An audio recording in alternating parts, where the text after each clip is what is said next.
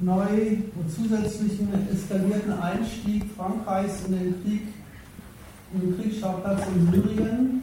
Inwiefern ist das ein Schluss aus dem Attentat? Was hat denn ein Flugzeugträger an der Küste von Syrien überhaupt zu tun mit diesem Attentat? Und drittens, Notstandsmaßnahmen nach innen, wie sehen die aus und wieso ist sich der französische Staat das schuldig, die innere Sicherheit zu verschärfen und eine massive Kampagne zur Austrocknung des Sumpfs, wie Sie selber sagen, der Leute, aus denen diese Leute im eigenen Land kommen. Ich möchte versuchen, aufmerksam zu machen auf ein Argumentationsmuster, auf eine Art zu Schlussfolgern von Attentat auf Staatstrauer, auf Krieg und innere Sicherheit, die in der öffentlichen Meinung und in der öffentlichen Darstellung wie selbstverständlich durchgeht, die aber überhaupt nicht selbstverständlich ist. Wo man also sehr wohl mal die Frage aufwerfen sollte, und das will ich heute Abend tun und versuchen Sie zu beantworten, wie kommt man eigentlich da von A nach B? Was hat denn das Attentat, dessen Inhalt Gehalt zu tun mit dem, was der französische Staat dann macht? Wie begründet er diesen Zusammenhang und was ist von dieser Begründung zu halten? Da liegt, das ist meine Behauptung, ein gewisses Muster vor, das nicht, überhaupt nicht nur für Frankreich gültig ist, sondern bei uns genauso funktioniert. Und das will ich mal ein bisschen auseinanderlegen nach seinen verschiedenen Seiten und gucken, ob, man, ob wir da ins Gespräch kommen, ob hier dieses Urteil, was ich hier vortragen will, geteilt wird oder Einwände dagegen existieren. Ich will nach dem zweiten Punkt eine Pause machen, wenn es da schon Diskussionsbedarf gibt, können wir dann einsteigen und den dritten Punkt dann nachreichen. Also, es gibt einen Anschlag, der IS ermordet 130 Leute in Paris, in Cafés und im Konzert, liefert gleich ein Bekennerschreiben hinzu, wo er sich dazu bekennt, dass das auch wirklich von ihm stammt und dass er auch will, dass alle Leute das wissen. Der französische Staat fährt gleich massiv die Organe der Staatsgewalt auf, verhängt den inneren Notstand, verkündet eine Staatstrauer für die Toten, er nennt sich zu Helden, die für unsere Freiheit gestorben sind, die können sich ja nicht mehr wehren und ich muss sagen, dass das wirklich in ihrem Sinne gewesen wäre. Das kann man dann deswegen auch leicht machen. Und zieht die bekannten Schlussfolgerungen, Krieg gegen den IS verschärfen, verstärken bis hin zur Vernichtung dieses Gegners nach außen, verschärfte Sicherheit bis hin zur, Ver zur Veränderung der Verfassung, damit das auch alles rechtmäßig ist, was man da macht, nach innen. Wie geht da die Logik? Fangen wir mit den Anschlägen an. Was ist eigentlich das Bemerkenswerte, das Besondere vielleicht auch an denen? Es ist ja offensichtlich, dass diese Anschläge tatsächlich, wenn man so will, jedermann gelten. Dass sie wirklich tatsächlich die normalen Menschen auf der Straße, im Konzert, im Café treffen sollten, ausdrücklich. Und der IS rechtfertigt genau diese Zielsetzung mit in seinem Bekennerschreiben folgendermaßen. In einer gesegneten Attacke, deren Erfolg aller ermöglichte, hat eine Gruppe von gläubigen Soldaten des Kalifats die Hauptstadt der Unzucht und Laster ins Visier genommen, die Hauptstadt, die das Banner des Kreuzes in Europa trägt, Paris. In dieser Begründung kommen zwei Gründe vor für den Anschlag. Die erste Begründung heißt Hauptstadt der Unzucht und des Lasters. Aber es ist ganz offensichtlich, dass der IS keineswegs die Pariser deswegen ins Visier nimmt, bloß weil sie ihm von seinem gläubigen Standpunkt aus als besonders lasterhaft erscheinen, sondern dass er sie treffen will als Repräsentanten der Staatsgewalt, die sie nun mal sind als Franzosen, und einer Staatsgewalt, die im Kernland, das sich der IS im Nahen Osten erobert hat, bombardiert, den IS bekämpft. Die Attentäter haben, als sie in den Konzertsaal eingedrungen sind und um sich geschossen haben, gerufen, das ist für Syrien. Sie kennen also sehr genau den Unterschied zwischen dem, den sie treffen wollen, nämlich den französischen Staat, und seiner Bevölkerung und schließen die ab beiden, die da aufs Korn genommen werden, die Staatsgewalt selber und die Bevölkerung, in einer eigenartigen Art und Weise zusammen. Nicht einfach, weil sie Pariser sind, sondern weil sie, wenn man so will, persönliche Repräsentanten eines Kreuzzugs sind. Und so deutet der IS die westliche Kriegsführung in den Ländern des Nahen Ostens und anderen Ländern, wo hauptsächlich Moslems wohnen. Der IS sieht die Sache offenbar so, dass das Wesentliche an der Kriegführung westlicher Großmächte im Nahen Osten, in Libyen, in Afghanistan, das Wesentliche daran die Wirkung ist, die sie auf den, auf den muslimischen Glauben und dessen Gemeinsamkeit haben. Sie sehen ihre Identität als Moslems angegriffen und zerstört und sehen Frankreich als einen der maßgeblichen Täter bei diesem Zweck. Sie nehmen also die Wirkung, die Zerstörungswirkung, die diese Kriege ja tatsächlich auf diese Staaten und auf die Lebensgrundlagen der Leute da haben, die nehmen sie als den Zweck der ganzen Veranstaltung. Darum geht es ihnen, muslimische Staaten und Gemeinden vernichten. Und sie nehmen diesen Zweck als Ausfluss einer Gesinnung, dafür steht das Wort Kreuzfahrer, als, Ausflug, als Ausfluss einer moslemfeindlichen Gesinnung, die sie konsequenterweise im Christentum verankern. Deswegen der Begriff Kreuzfahrer, den sie ja quasi historisch übernommen haben aus der Zeit der Kreuzzüge im 11. und 12. Jahrhundert. So bringen sie halt ihre beiden Ziele zusammen.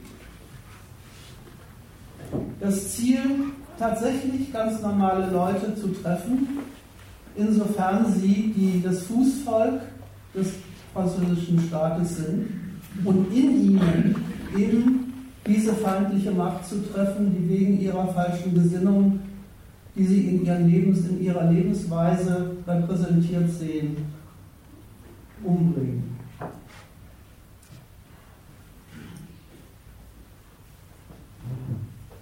Die fragen also gar nicht erst groß. Was wollen die westlichen Mächte mit diesen Kriegen, mit dieser Zerstörung eigentlich erreichen? Welche staatlichen Zwecke, welche staatlichen Absichten stehen eigentlich dahinter, weil sie auf diese Frage schon eine Antwort haben. Und diese Antwort ist einfach das Spiegelbild ihres eigenen Standpunkts zur Welt, weil sie als Moslems betroffen sind. Deswegen ist der Zweck der Vernichtung auch die Vernichtung des muslimischen Glaubens. Und umgekehrt sehen sie sich gerade als Gläubige dazu aufgerufen, dieser Zerstörung ihre eigene Gewalttaten entgegenzusetzen.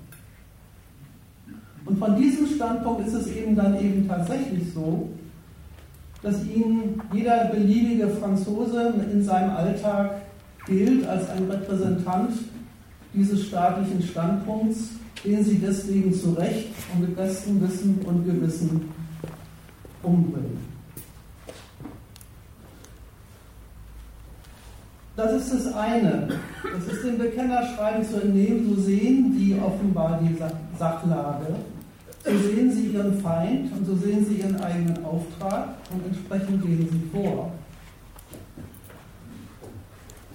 Es ist nur so, so ganz anders als dann der französische Staat mit seiner Deutung dieser Attentate sich auf den IS bezieht, argumentieren diese Figuren gar nicht. Hollande sagt in seiner Rede unmittelbar nach den Anschlägen,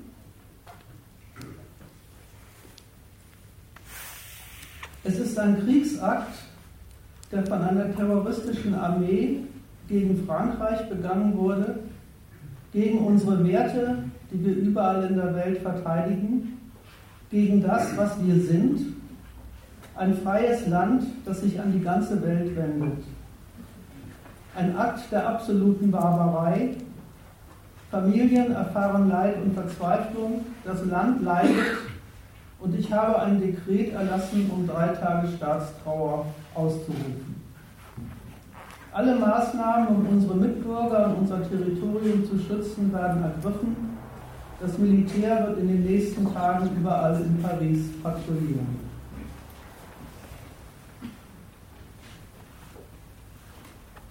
Auch da eine sehr grundsätzliche, sehr fundamentalistische Argumentation. Da hat nicht einfach ein Verein, der die der die Franzosen als seinen Feind definiert, entsprechend eine Gewalttat ausgeübt, sondern betroffen ist das Heiligste, was wir überhaupt kennen, nämlich eben unsere Werte. Und, und weil dort unschuldige Menschen ins Visier genommen worden sind, Leute, die ihren Alltagsbeschäftigungen nachgehen, eben deshalb ist, gilt der Angriff uns allen unserer, unserer Zivilisation, unserer Art zu leben, überhaupt der ganzen Art und Weise, wie man als Franzose in seiner Gesellschaft so vor sich hinlebt und sich des Lebens freut.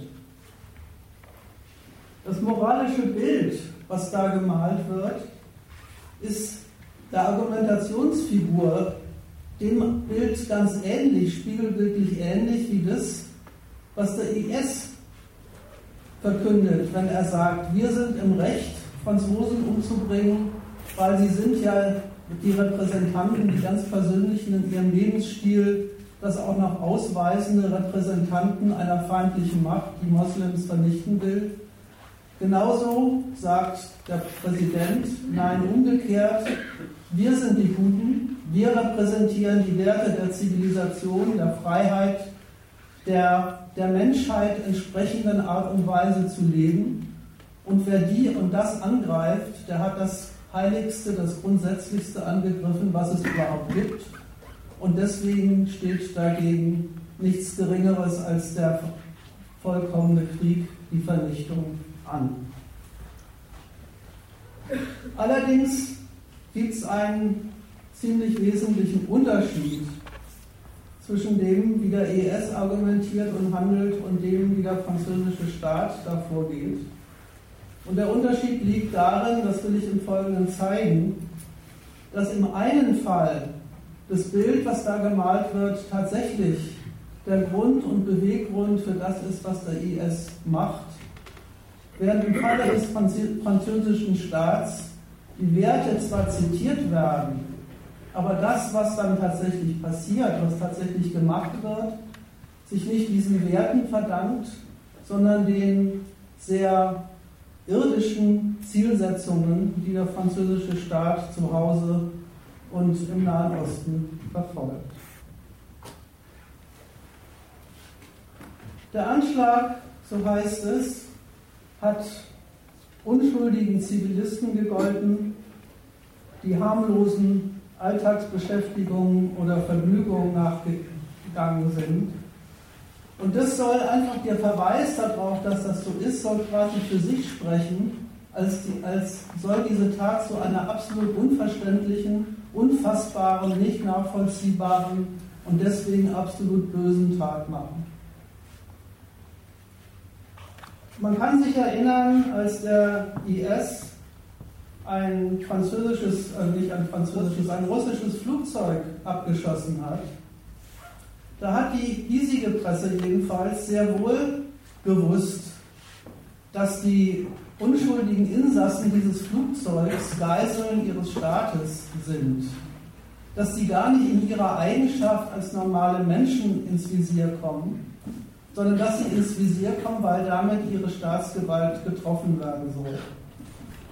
Und es ist ja, daran kann man sich an der Stelle auch mal erinnern, es gehört ja zur Normalität, nicht zu begrüßenswerten, aber zur faktischen Normalität jedes Krieges dazu, dass das Volk des Staates, gegen den dieser Krieg geht, quasi haftbar gemacht wird mit Leib und Leben für die Feindseligkeit, die man im anderen Staatswesen entdeckt, dass die Zerstörung des Volkes des anderen Landes ein Mittel der Kriegsführung ist und das hat der IS wirklich nicht erfunden.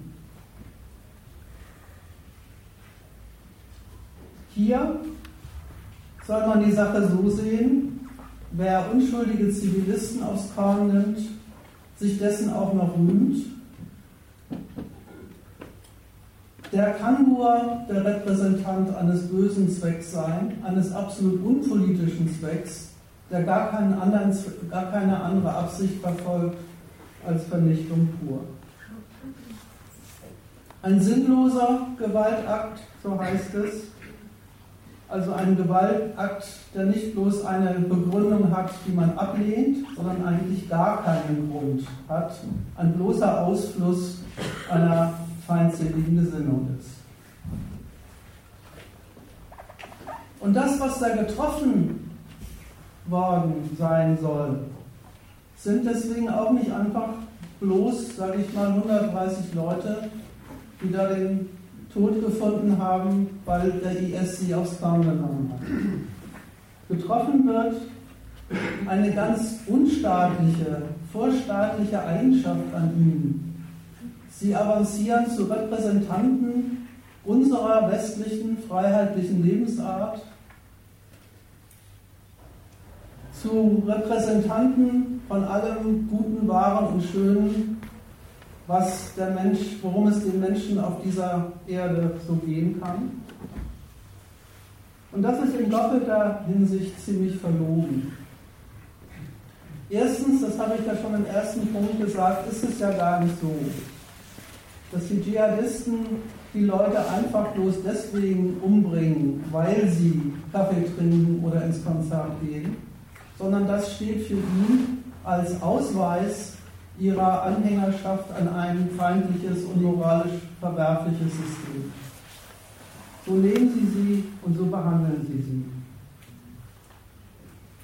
Und zweitens, ist auch dieses Bild dessen, was so das Alltagsleben in einem Land wie Frankreich oder Deutschland ist, auch nicht so ganz die Wahrheit der Sache.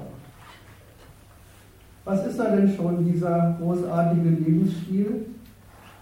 Das sind halt so die Gewohnheiten und Freizeitvergnügungen und alltäglichen Verrichtungen, die man so hat, mit denen man sich an Verhältnisse anpasst, die man sich nicht ausgesucht hat.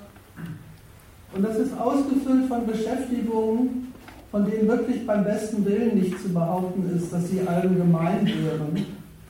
Was und wie man sich da einer leisten kann, was er da zu tun hat, hängt, das weiß auch jeder ganz genau, eher an der sozialen Lage als an der Gemeinschaftlichkeit des Franzoseseins oder des Deutschseins.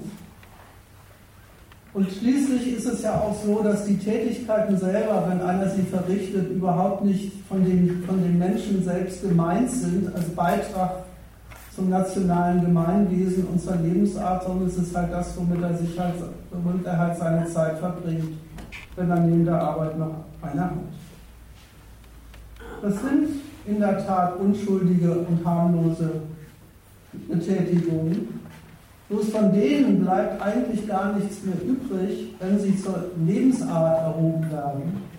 Dann stehen sie nämlich für ganz was anderes als das, was sie tatsächlich sind nämlich eben für die Zugehörigkeit dieser Leute zu einem Gemeinwesen, deren Mitglied sie sind.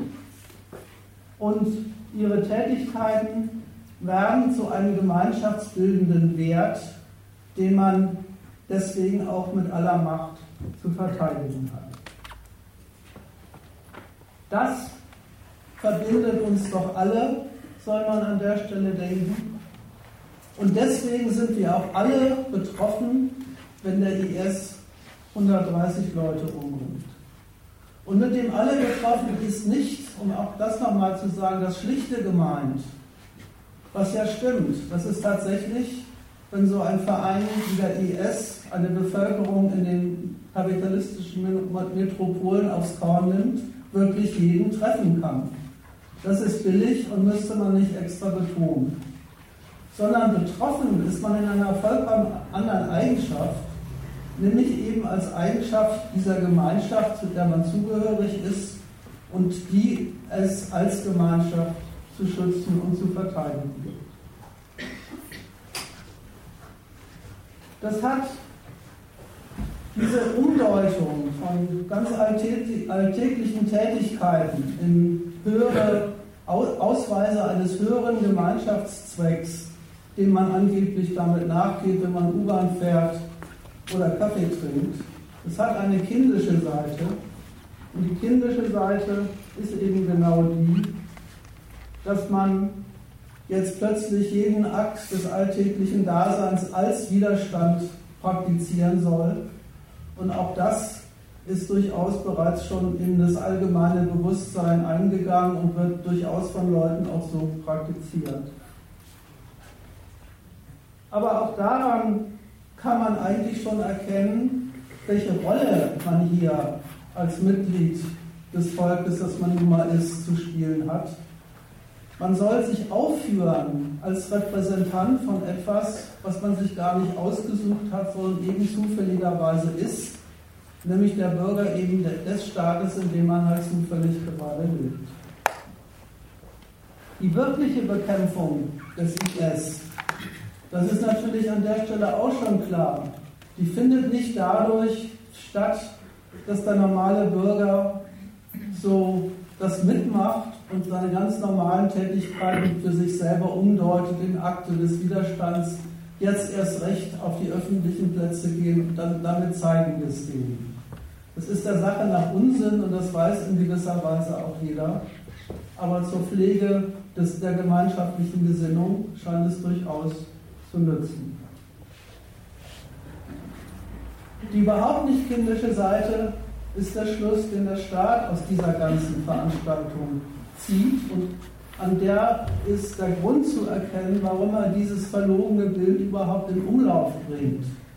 Warum sich ein Hollande überhaupt hinstellt und sagt, hallo Franzosen, da sind nicht bloß 130 Leute tot und eure Freunde und Bekannten sind traurig oder verzweifelt, sondern da sind wir alle in unserer Eigenschaft als Franzosen getroffen und darum geht es jetzt im Folgenden. Und das ist jetzt das Thema, was auf der nationalen Tagesordnung setzt. Dass der Präsident so argumentiert, hat einen schlichten Grund. Damit ernennt er nämlich sich selber, also die Staatsgewalt, zum ausführenden Organ der Volksseele, die, weil sie doch getroffen ist, in ihm den eigentlichen Akteur hat, der das jetzt rächen und schützen soll, was, an, was am Volkskörper verbrochen worden ist.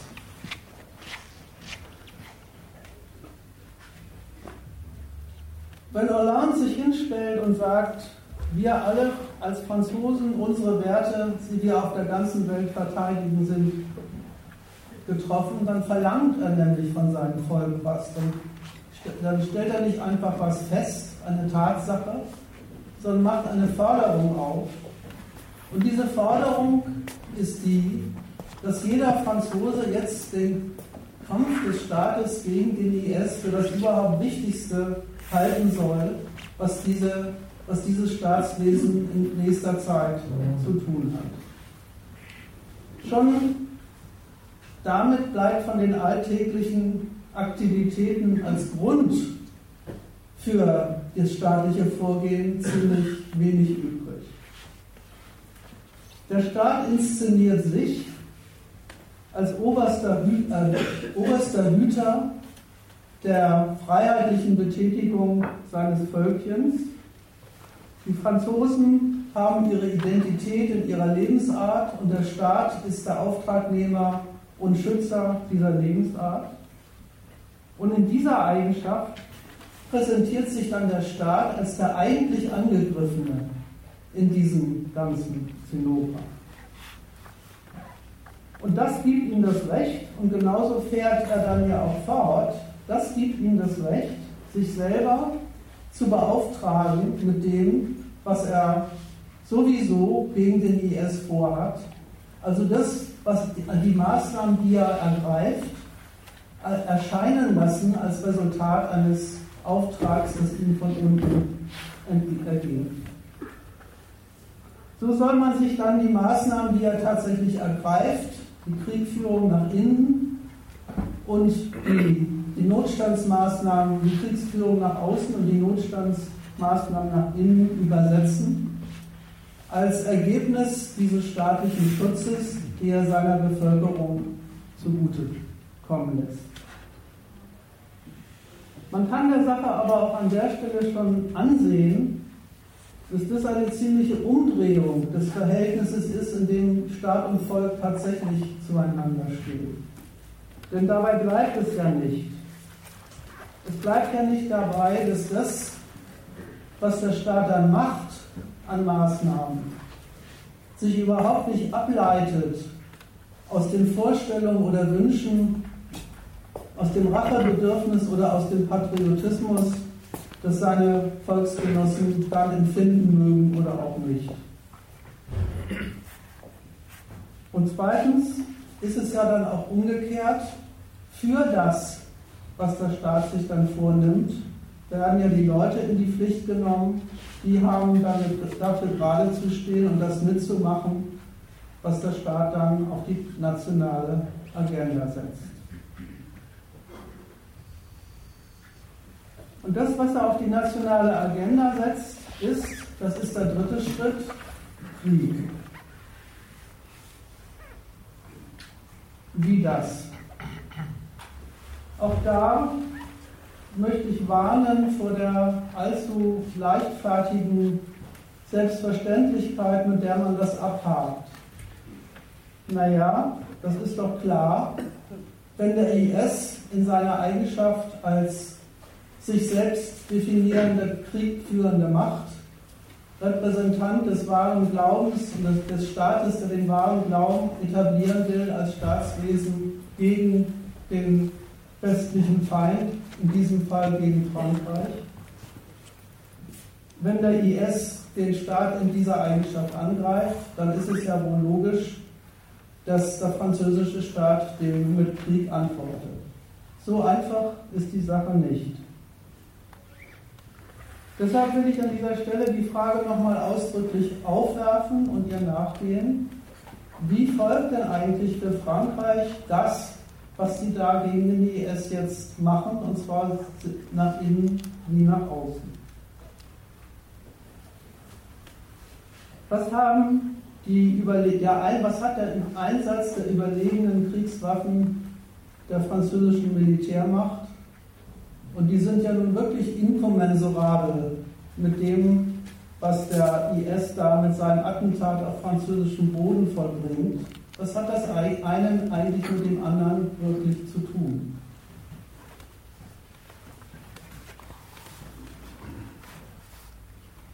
Eins kann man, um, an das, um den Punkt von vorher mal anzuknüpfen, schon sagen. Der französische Staat ließ die Gleichung Volk beauftragt Staat und Staat tut dann alles, um die Bürger zu schützen, von vornherein umgekehrt. Er lässt sich gerne von seinen Bürgern beauftragen, gegen die Attentäter vorzugehen, aber was er dann macht, kommt aus dem, was er selber ist, nämlich eine europäische Großmacht, die sich so etwas so der Standpunkt des französischen Staates nicht bieten lassen muss. Der französische Staat, und das wäre bei, ist, beim, ist und wäre beim Deutschen nicht anders, sieht tatsächlich in den, ermordeten, in den ermordeten 130 Bürgern von Paris seine Macht angegriffen. Das ist nicht ein Gegenstandswechsel, sondern das fällt für ihn tatsächlich zusammen weil er nämlich die Sache so sieht.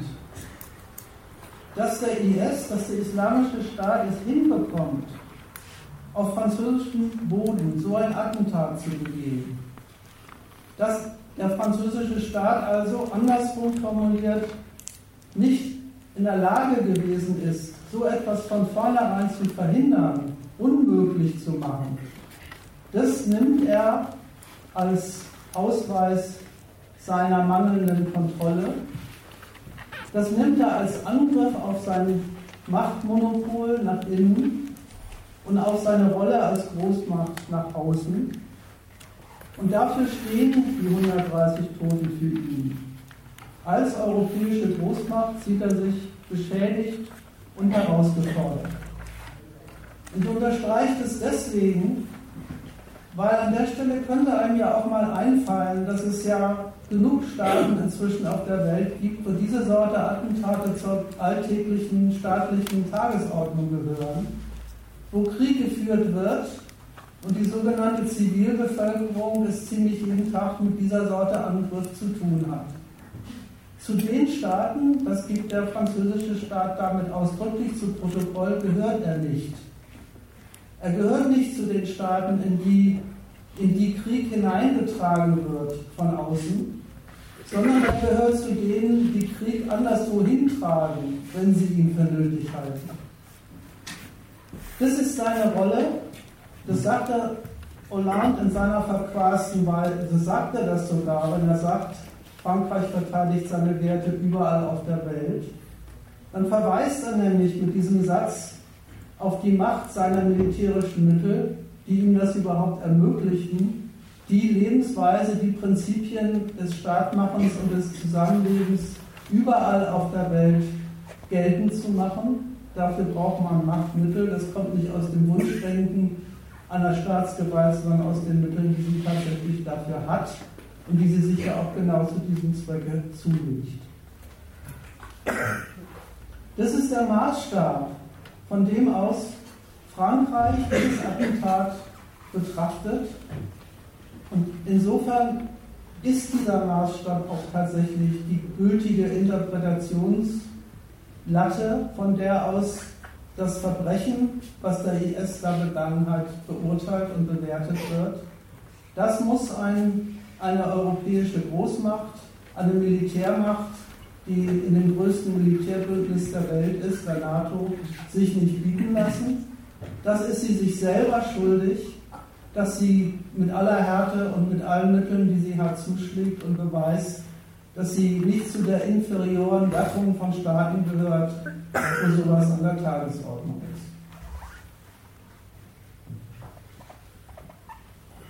Also geht es auch darum, und zwar sowohl nach außen wie nach innen, um die Wiederherstellung der Unanzweifelbarkeit der französischen Macht. Und dem gilt seine Mobilmachung und was wie die dann geht, dazu wird im Folgenden noch einiges zu sagen sein. Vielleicht aber nochmal ein Rückblick auf den Ausgangspunkt. Der Ausgangspunkt hieß ja immerhin, da sind 130 Leute zu Tode gekommen, zu Tode gebracht worden. Und der Staat stellt sich hin und sagt, das ist ein Angriff auf die französische Lebensart und ich bin deren Schutzmacht, ich werde alles tun, um die Bürger zu schützen und zu verhindern, dass ihnen sowas wieder passiert. Was hat denn das, was er jetzt sich da vornimmt? Sowohl nach außen den IS dort bekämpfen, wo er sich breit gemacht hat im Nahen Osten, als auch nach innen einen Aufmarsch von Militär und Polizei, die dafür sorgen soll, dass so etwas möglichst nie wieder passiert. Was hat denn das mit dem Schutz der Bürger zu tun? Naja, dann ist die Sachlage wohl die, einen anderen Schutz als die Unangreifbarkeit der Staatsgewalt, der man untergeordnet ist, gibt es eben nicht.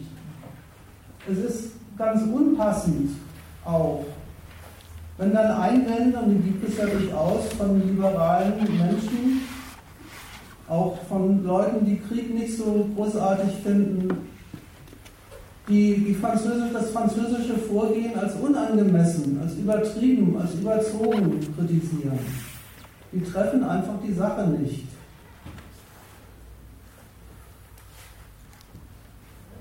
da ist das Argument auch ganz unpassend, obwohl es der Sache nach ganz sicherlich zutrifft. Na klar, wenn man dann den Krieg im Nahen Osten eskaliert, die Bombardements verstärkt, dann fordert man doch den Feind geradezu heraus, dann ebenfalls mit, mit neuen Attentaten dagegen zu halten. Das würde einem ein französischer Politiker der Sache nach noch nicht mal beschreiben. Das ist bloß überhaupt nicht sein Kriterium.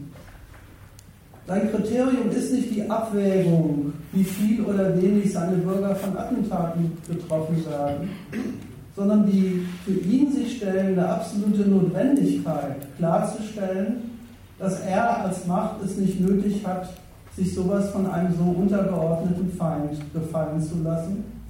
Und was für diesen Beweis, für diese Zwecksetzung nötig ist, das macht er. Und was dann an Freiheit und Sicherheit und Unverletzlichkeit und Schutz des Bürgers dann unterm Strich rauskommt, ist eine abhängige Variable dieser Zwecksetzung und so viel und so wenig Schutz und und Freiheit genießt man dann. In diesem Fall lässt ja der französische Staat auch gar keinen Zweifel aufkommen.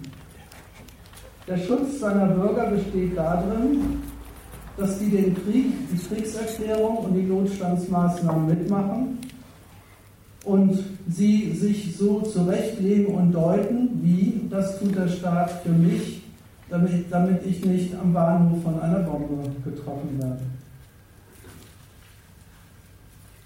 Die weltpolitische Selbstbehauptung, die der französische Staat da auf die Tagesordnung setzt, die er sich schuldig ist, die hat ihre eigenen Gesichtspunkte und Berechnungen und die haben mit der Schonung der Bürger nichts zu tun, aber sie haben auch mit der Befriedigung von deren nationalistischen Rachebedürfnissen nichts zu tun. Die folgen anderen Gesichtspunkten und zu denen will ich im Folgenden noch ein paar Takte sagen.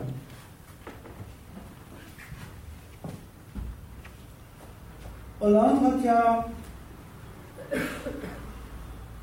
nach den Attentaten, als er vor die Presse getreten ist, seinen nationalen Aufruf zum, zur Eskalation des Kriegs im Nahen Osten von sich gegeben hat, den Satz geprägt, Frankreich ist jetzt im Krieg, wir sind im Krieg. Das Erste, was einem zu diesem Satz einfallen könnte, wäre, wieso jetzt? Wieso jetzt? Frankreich führt seit mindestens 20 Jahren, wenn nicht noch länger, andauernd schon Krieg. In Mali, in Afghanistan, im Nahen Osten, in Syrien, in Libyen. Den, Liby den Libyenkrieg haben sie sogar mehr oder weniger autonom vom Zaun gebrochen. Was meint Hollande, wenn er sagt, jetzt befindet sich Frankreich im Krieg? Naja, der denkt, von einem Unterschied her.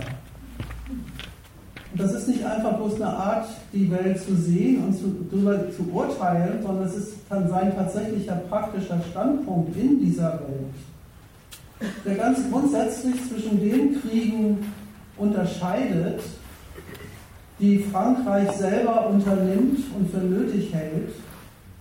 Das sind von seinem Standpunkt aus betrachtet eigentlich mehr so größere Polizeiaktionen. Es sind gar nicht Kriege im eigentlichen Sinne des Wortes. Militärische Auseinandersetzungen zwischen zwei Gegnern, wo die Frage in irgendeiner Weise offen ist, wer von den beiden gewinnt und wer verliert, wer, wer wie viel Opfer da auf sich zu nehmen hat und wer sich durchsetzt. Es hat sich für diese Sorte Krieg in, in den letzten in den letzten zehn Jahren der schöne Begriff des asymmetrischen Krieges durchgesetzt. Das fasst das Ganze nochmal als kriegstechnisches Vorgehen. Aber der Sache nach meint es genau das. Ein Staat wie Frankreich nimmt es sich heraus und beansprucht für sich, dort mit, auch mit militärischen Mitteln nach dem Rechten zu sehen die Ordnung einzurichten, die sie da gerne hätten, die Feinde zu bekämpfen, die sie sich, sich aufs Korn genommen haben, ohne dass die andere Seite in irgendeiner Weise ernsthaft in der Lage wäre, dem etwas entgegenzusetzen. Das sind Ordnungsmaßnahmen, das sind Polizeiaktionen, das, sind, das ist Ordnungsstiftung sogar, aber das ist vom Standpunkt einer Macht wie Frankreich nicht etwas, was den ernsthaften Satz verdient, jetzt ist Frankreich im Krieg. Wenn Sie das jetzt sagen, geben Sie also zu Protokoll, was diese Aktion gegen den IS für Sie von diesen Aktivitäten, die Sie bislang sowieso schon die ganze Zeit machen, tatsächlich unterscheidet. Nämlich, dass hier ein neuer Feind vorliegt, der es, das war der Ausgangspunkt, hingekriegt hat, in Frankreich selber zu bomben, französische Bürger umzubringen und der sich im Nahen Osten ein eigenes Territorium erobert hat, von dem aus er diese Aktivitäten plant und unternimmt. Offensichtlich, das ist in Frankreich auch nochmal ein besonderer Gesichtspunkt bei dem Zeug gewesen, offensichtlich sogar unter Anwerbung echt französischer Staatsbürger, die sich von, diesem, von dieser Organisation angesprochen fühlen. Das alles steht jetzt auf dem Programm des französischen Staates. Damit muss Schluss sein.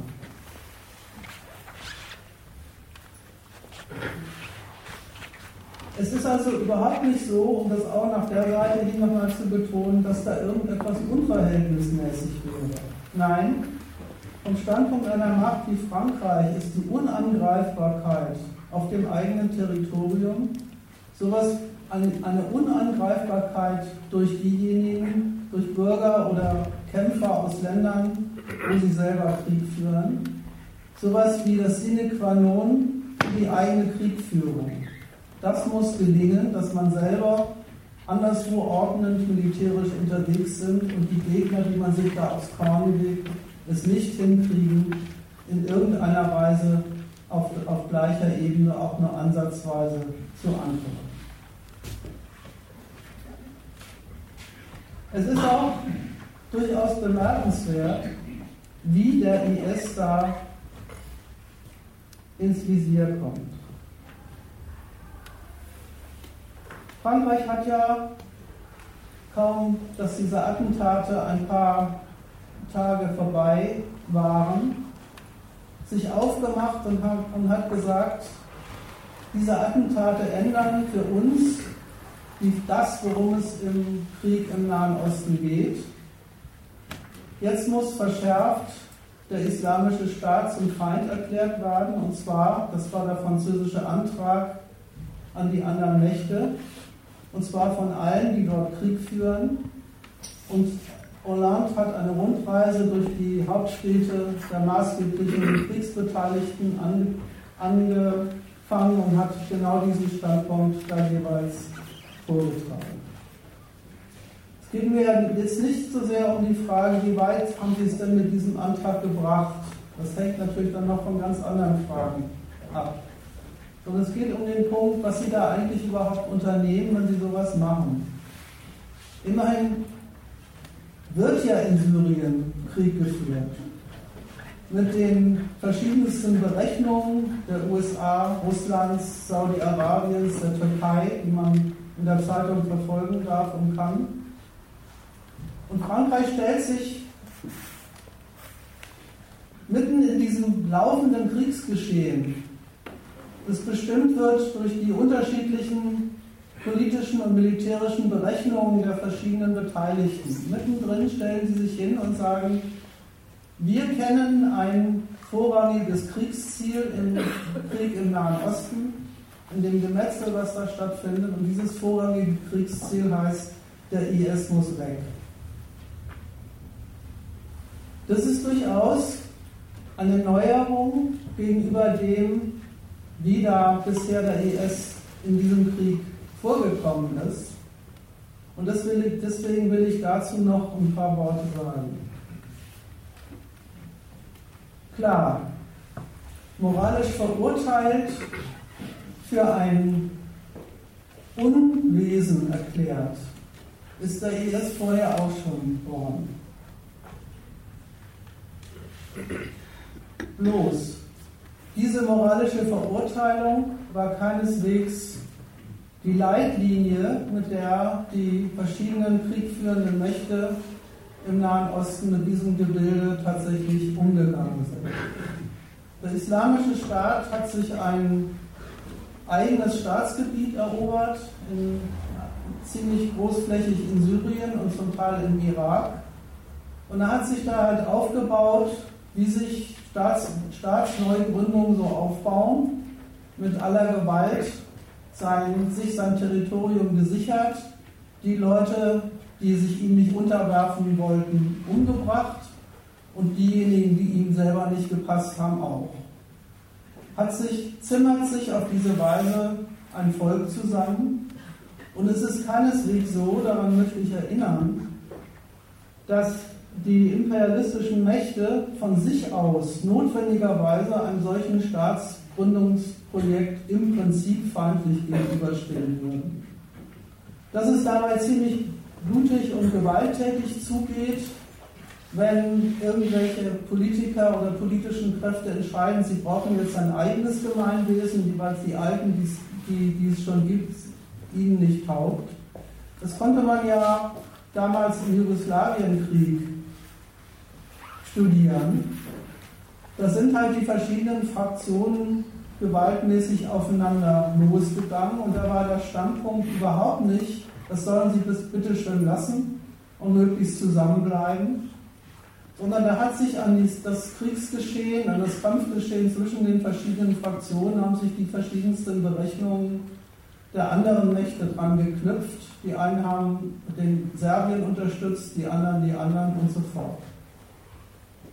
Die Frage, was lässt sich für uns daraus machen, dass sich da ein neuer Haufen aufmacht und sagt, wir wollen einen eigenen Staat,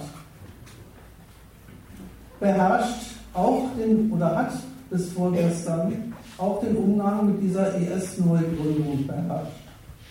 Ich möchte daran erinnern, dass die USA zum Beispiel durchaus keine Notwendigkeit gesehen hat, besonders energisch gegen diese Staatsgründung vorzugehen. Sie haben es zugelassen, dass der IS sogar fast bis Bagdad marschiert wäre. Ein Erpressungsmittel an die Adresse der irakischen Regierung, damit die auf ihrer Seite in den Syrienkrieg antritt. Die Türkei hat in der Neugründung des IS durchaus auch ein probates Mittel in, in Grenzen gesehen gegen Assad und so weiter. Es ist gar nicht so gewesen, dass bei aller moralischen Verurteilung der Brutalitäten, die dieser Laden so im Petto hat, der Standpunkt zu dem prinzipiell gewesen wäre, sowas darf es und soll es gar nicht geben und wir müssen mit aller Macht verhindern, dass der zu was kommt. Übrigens wäre es so gewesen, hätte er sich ja auch so gar nicht etablieren können. Frankreich bringt jetzt in dieses Kriegsgeschehen einen neuen Gesichtspunkt ein. Und dieser neue Gesichtspunkt heißt genau diese, dieser berechnende Umgang der verschiedenen kriegführenden Mächte mit dem islamischen Staat hat aufzuhören, weil der islamische Staat eine Schwelle überschritten hat, die wir nicht zulassen können. Das ist auch ein interessanter Standpunkt. Solange der Islamische Staat im Wesentlichen seine Tätigkeit im Nahen Osten vorangetrieben hat, seine Staatsgründung sich bezog auf, die, auf das Machtvakuum, was durch die Kriegsführung dort herausgekommen ist. Solange war er eine vielleicht unbequeme, aber doch bloß regionale ein bloß regionales Problem, das mit, mit dem genauso umgegangen worden ist. Wenn der das hinkriegt, in Frankreich selber ein Attentat zu vollbringen, dann hat er eben diese Schwelle überschritten, nicht betätigt sich nicht bloß als Faktor oder Störfaktor in der Region, sondern in den kapitalistischen Metropolen selber. Und das ist der Punkt, an dem Frankreich sagt, damit muss, auch, muss man aufhören, dafür muss gesorgt werden, und zwar auch vor Ort, dass er das nicht mehr kann. Und wenn man sich dann also schon fragt, was eigentlich die im Nahen Osten kriegführenden Mächte eigentlich am IS, am Islamischen Staat tatsächlich stört, dann muss man eigentlich sagen, das ist das. Die Brutalitäten, die der begeht, die Grausamkeiten, mit der er dafür sorgt, dass sein, seine Staatsgründung wirklich die, die Geltung seiner Macht vor Ort ist und sonst nichts. Das ist die eine Sache. Aber die ist vom Standpunkt der kriegführenden Mächte im Nahen Osten eine bloße Bebilderung für, ein, für das, was sie dem entnehmen, nämlich der Tatsache, dass der IS keinen Wert darauf legt, sich mit irgendeinem dieser kriegführenden Mächte zu verständigen, irgendwie sich einen Patron zu suchen, der ihn unterstützt.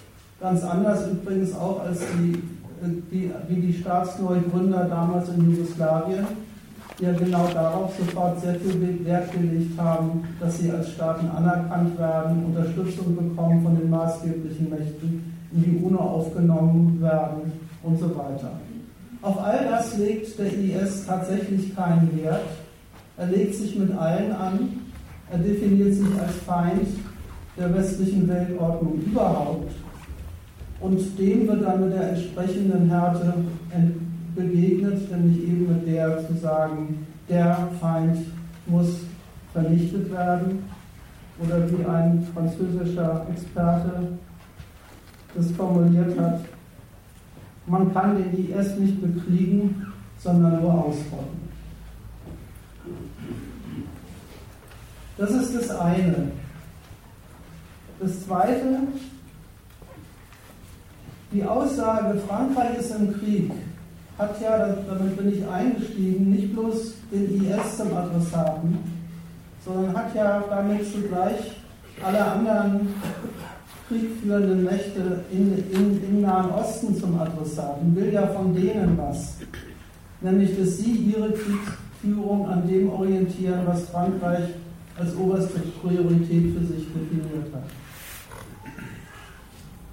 Und das möchte ich nochmal verdeutlichen mit der Art und Weise, wie Frankreich sich dabei auf Deutschland bezieht, weil man an dem Punkt nochmal sehr schön studieren kann, wie wenig die Sachen, die Frankreich da von Deutschland beansprucht und Deutschland gegenüber auftritt, wie wenig die eigentlich überhaupt mit dem IS zu tun haben.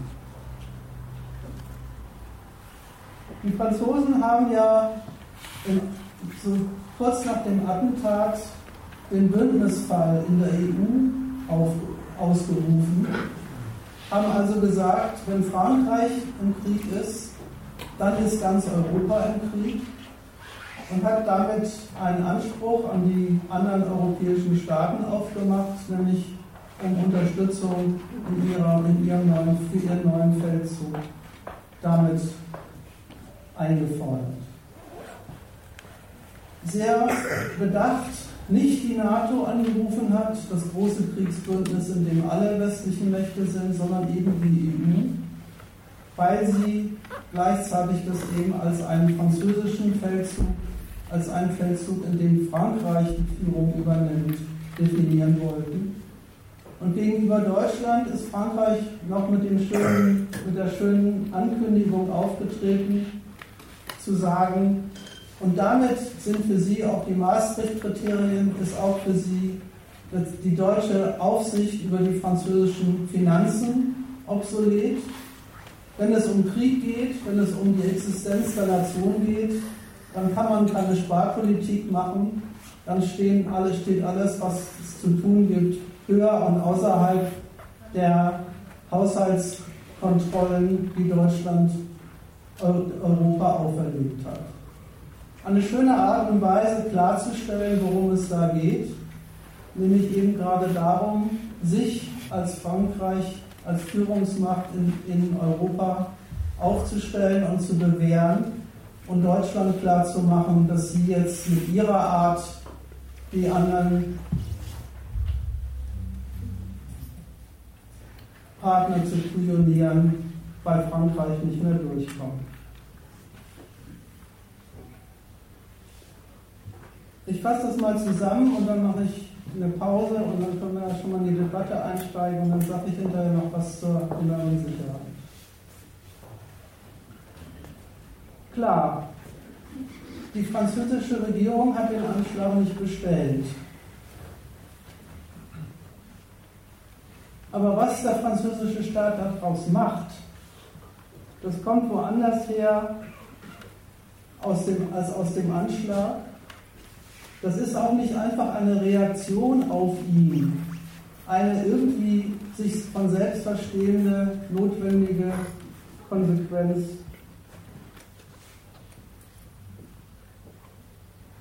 Die Verbindung zwischen der Betroffenheit der Leute und der Staatsaufgabe stellt der Staat her, indem er sagt, und das ist der, wenn man so will, Trick, aber es ist eben leider gar kein Trick, mit dem der Staat sagt, diese Opfer verdienen Respekt Respekt nicht bloß, weil sie tot sind und weil Leute darunter leiden, dass sie tot sind, sondern Respekt, weil es französische Staatsbürger sind. Diese Leute sind Helden, weil sie für was Höheres gestorben sind, weil sie nicht bloß einfach tot sind und nicht mehr leben, sondern weil sie für Frankreich stehen. Und Frankreich befindet sich deswegen im Krieg und hat sich in dem entscheidenden aktuellen Kriegsschauplatz deswegen massiv einzumischen mit einem neuen Zweck der IS-Vernichtung und beansprucht dafür von ihren Bündnispartnern eine maßgebliche Rolle in der Definition dessen, worum es in diesem Krieg gehen soll. Und dafür, und da zu diesem Zweck will der französische Staat, wie alle Staaten, die Unterstützung und das Ja seiner Bevölkerung und wie er das organisiert, habe ich versucht zu erläutern. Es wäre dann noch zu erläutern, wie auch dann dafür um Unterstützung geworben wird für das, was er dann im Inneren macht. Aber damit jetzt erstmal Pause. Ich habe mal eine Frage, weil ein Zusatz. Du sagtest, du hast es so dargestellt, dass diese Anschläge, die waren ja mal in äh, Paris und hast darauf deine Rede sozusagen aufgebaut. Die Überlegung, die mir kam, ist, wenn zum Beispiel Franzosen irgendwie eine Gruppe im Ausland, anderswo als Touristen im Hotel attackiert worden wäre, glaube ich, dass der französische Staat ähnlich reagiert hätte. Es ist natürlich eine besondere Schärfe, dass es in Frankreich, also in Paris stattgefunden hat. Aber sieht der Staat das nicht mit seinen Bürgern noch grundsätzlicher als, wie du gesagt hast, dass der Anschlag in Paris stattgefunden hat? Ich glaube, du, du, verpasst mit dem Vergleich einen Punkt. Ähm, in Paris ist ja bezeichnet ja für die französische Staatsmacht nicht bloß ein Ort, sondern bezeichnet die Tatsache, und das sehen die so, dass dieser, diese feindliche Gruppe es tatsächlich hingekriegt hat, wenn man so will, so drücken sie sich das zum Teil ja selber aus, unter den Augen der französischen Staatsmacht und angesichts der ganzen Sicherheitsmaßnahmen und der ganzen Kontrolle, die sie ja da schon längst exekutieren, es hingekriegt hat, einen überhaupt französische Bürger umzubringen.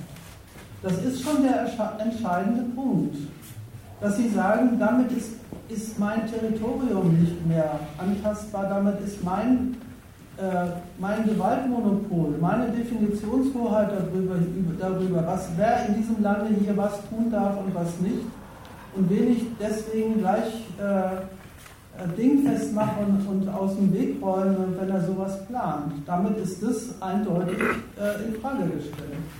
Ich will damit nicht sagen, dass er, dass er das demnächst natürlich genauso übel nehmen würde, wenn, er das, wenn ihm das in der Türkei passiert. Aber das ist, das ist der kleine und, und für ihn entscheidende Unterschied.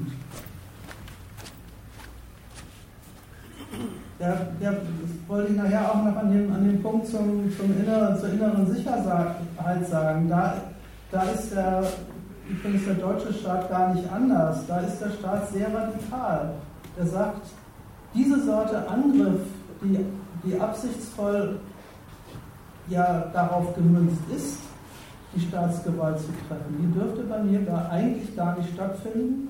Wenn sie, wenn sie stattfindet, dann habe ich da einen ganz entscheidenden Nachbesserungsbedarf.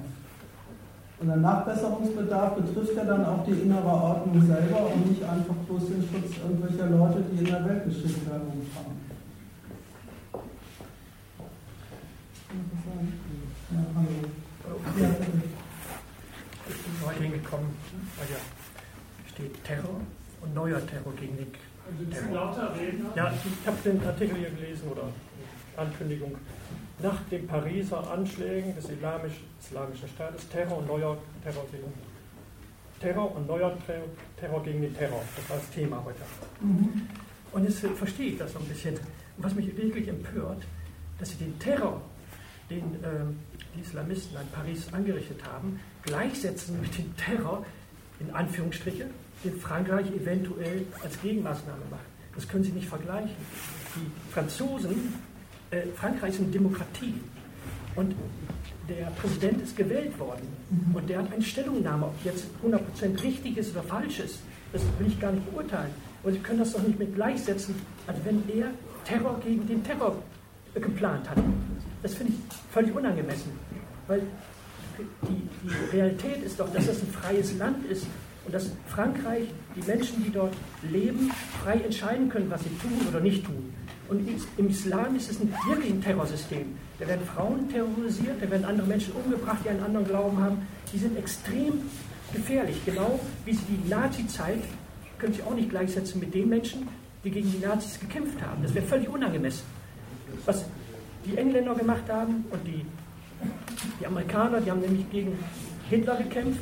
Das war die einzige Möglichkeit, um diesen Terror zu stoppen. Und deswegen kann man es nicht gleichsetzen. Das finde ich unangemessen, wie sie da reagieren. Und dann über Metropolen, kapitalistische Metropolen, als wären die kapitalistischen Metropolen, was machen die denn? Da leben die Menschen lieber als nicht kapitalistische Metropolen. Da tun sie so, als könnte man das eine mit dem anderen vergleichen. Also ich bin sehr empört und ich finde das völlig unangemessen, wie sie das darstellen. Ja, wo fange ich an?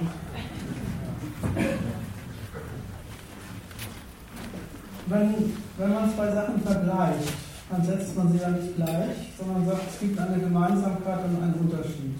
Und eigentlich wollte ich auch in, meinem, in meiner Rede beides gemacht haben. Sagen, wo ich, wo ich die Gemeinsamkeit sehe und wo ich den Unterschied sehe. Und das ist ein bisschen was anderes, als sich die Frage zu stellen der moralischen Bewertung beider Seiten. Nehmen wir mal die Sache so wenn Frankreich im Verein mit den anderen NATO-Partnern oder EU-Partnern in Syrien Bomben wirft, dann werden ja auch Zivilisten getroffen. Ne? Die Engländer haben auf Deutschland auch Bomben geworfen. Das sicher sind da Menschen umgekommen. Aber was wäre denn damals in der historischen, was, wie hätten sie es denn machen können? Wie hätten ihn noch stoppen können? Ich weiß es nicht. Wie? Der tut so, als wäre ein Krieg immer was Schlechtes. Ein Krieg ist manchmal und meistens schlecht, da gebe ich Ihnen recht. Aber wenn ein, einer Krieg führt gegen einen, der wie Adolf Hitler, dann ist das gerechtfertigt aus meiner Sicht. Und wenn einer Krieg führt gegen Terroristen äh, oder einer ganzen Staatsgruppe, die terroristisch organisiert ist, ist das auch gerechtfertigt. Wir haben es bloß nicht aus meiner Sicht nicht konsequent gemacht. Man müsste da wirklich reingehen in das Land das stoppen, diesen Terror. Das ist so eine andere Frage. Ist, da bin ich kein Experte. Aber was Sie, Sie, Sie tun nur so, als wenn der eine Terror genauso wäre, als wie der andere Terror, als Sie schalten das gleich. An den, an, den Wirkungen, an den Wirkungen kann man das schlecht sortieren. Ne? An den Wirkungen kann man das schlecht sortieren, sind wir uns ja wenigstens darin einig. Sie haben ja selber gesagt, an den Wirkungen, an den toten Zivilisten als solchen kann ich das gar nicht ausmachen. Ob ich den, ob ich den Zweck billigen soll, weswegen die umgebracht worden sind, oder ob ich den Zweck ablehnen soll. Weil das passiert in beiden Fällen.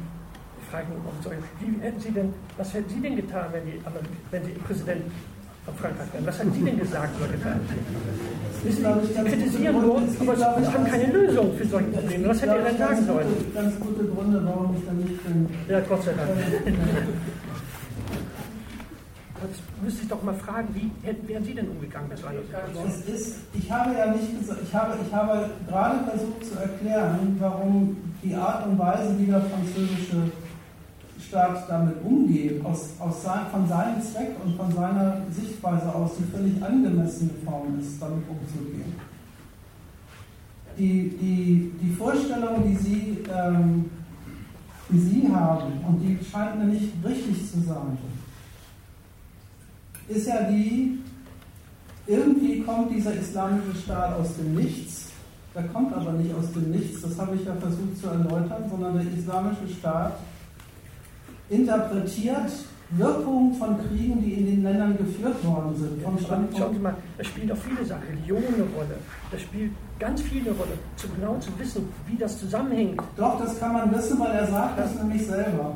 Das sagt, er sagt ja, das ist ja gar nicht so, dass, die, dass, diese, dass dieser Verein einen Dunkeln lassen würde in, über, die, über die Frage, was, was ihn an der westlichen Weltordnung stört und warum er sie bekämpft. Das kann man sich anschauen, ja, also das kann man das lesen. Ernst? Also das heißt so, als würden Sie das ernst nehmen, was Sie gesagt haben. Allerdings nehme ich das Aha. ernst, weil, weil genau das, was Sie sagen, ist das, was Sie tun. Ja. Natürlich nehme ich das ernst. Ja, aber ich meine, das Leben in Frankreich ist für die meisten, für 99 Prozent aller Menschen viel angenehmer als das Leben in, in Syrien, in diesem ersten Ja, aber das, ist, ja, das ist ein bisschen die Frage, woran das liegt. Ja? Das ist ein bisschen die Frage, woran das liegt, dass das Leben, also bevor der Syrienkrieg losgegangen ist, war das Leben für viele Leute in Syrien aus. Ja, aber sind die Franzosen nicht für zuständig. Die tun so, als wären die für den syrischen Krieg zuständig. Also ich bitte Sie.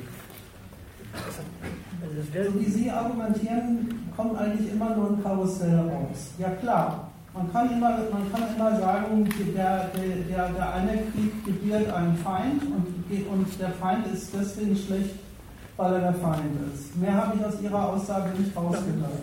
Ich würde gerne wissen, was für eine Lösung Sie haben. Wie wären Sie als Präsident, was würden Sie denn vorschlagen? Was ich finde, kann man dagegen ich finde diese Frage an der Stelle, wo wir jetzt sind, völlig unangemessen. Weil was ich versucht habe zu erläutern ist, was, was hat eigentlich und das, und das nehmen Sie offenbar als selbstverständlich gegebene Tatsache hin. Was hat, was hat denn die Tatsache, dass äh, da 130 Leute umgekommen sind? Was hat denn das eigentlich mit dem zu tun, was der französische Staat dann macht? Äh, ich will auch in allen Punkten nicht dem französischen Staat recht geben. Ich frage nur, wie gehen wir mit Terror um? Wie gehen wir mit Terror um? Glaube, das, ist, das ist eine wichtige Frage, weil hier steht in Ihrer Ankündigung hier Terror und neuer Krieg gegen den Terror. Also, ja, das verstehe ich nicht. Aber wie soll man denn mit den Terroristen umgehen? Was ja, haben die Ankündigung so Stelle in den Mann. In den Mann. Es ist, es ist eine Sache, sich das Ganze von dem, vom Standpunkt aus zu betrachten, dass man selber als Bürger eines, eines westlichen Staates sich in, sich in der Lage sieht, weil man eben ein Untertan dieses Staates ist und hier, hier Zug fährt und hier im Café sitzt, dass dieser Staat Feinde auf sich zieht und man selber davon betroffen ist. Deswegen habe ich das Argument auch im, am Anfang gesagt, das ist im Krieg so. Es ist eine Sache, mitzukriegen, dass weil die eigene Staatsgewalt sich auf der Welt Feinde macht, dann muss man sich mit der Frage befassen, warum macht die sich denn Feinde? Das sind die, Fragen, genau.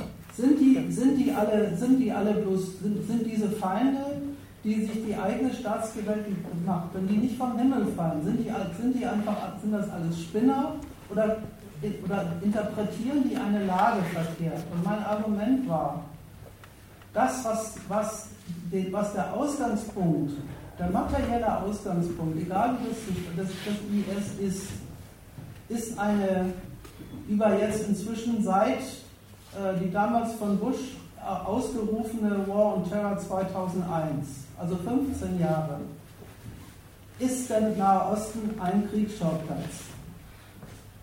Sie, man, man, könnte ja, man könnte ja auch mal die These von ihm, dass, man mit, dass, dass Terror notwendigerweise nur mit Krieg zu bekämpfen ist, diese Messlatte, an das man anlegen. Was, ich frage nur, was wäre die Lösung? Wie gehen wir mit Terror um? Das Wir, ich will vor sagen, das Wir ist verkehrt. Oder Sie. Sie. Ich nicht, weil ich bin nicht das Subjekt dieser, ich bin nicht dieses, das Subjekt dieser Veranstaltung. Ich versuche zu ermitteln, was eigentlich diejenigen treibt, die das Subjekt dieser Veranstaltung sind. Und ich stelle fest, seit, seit 15 Jahren führen die westlichen Staaten, USA, Frankreich, Deutschland, England, führen in Afghanistan, Nahost, Libyen Krieg.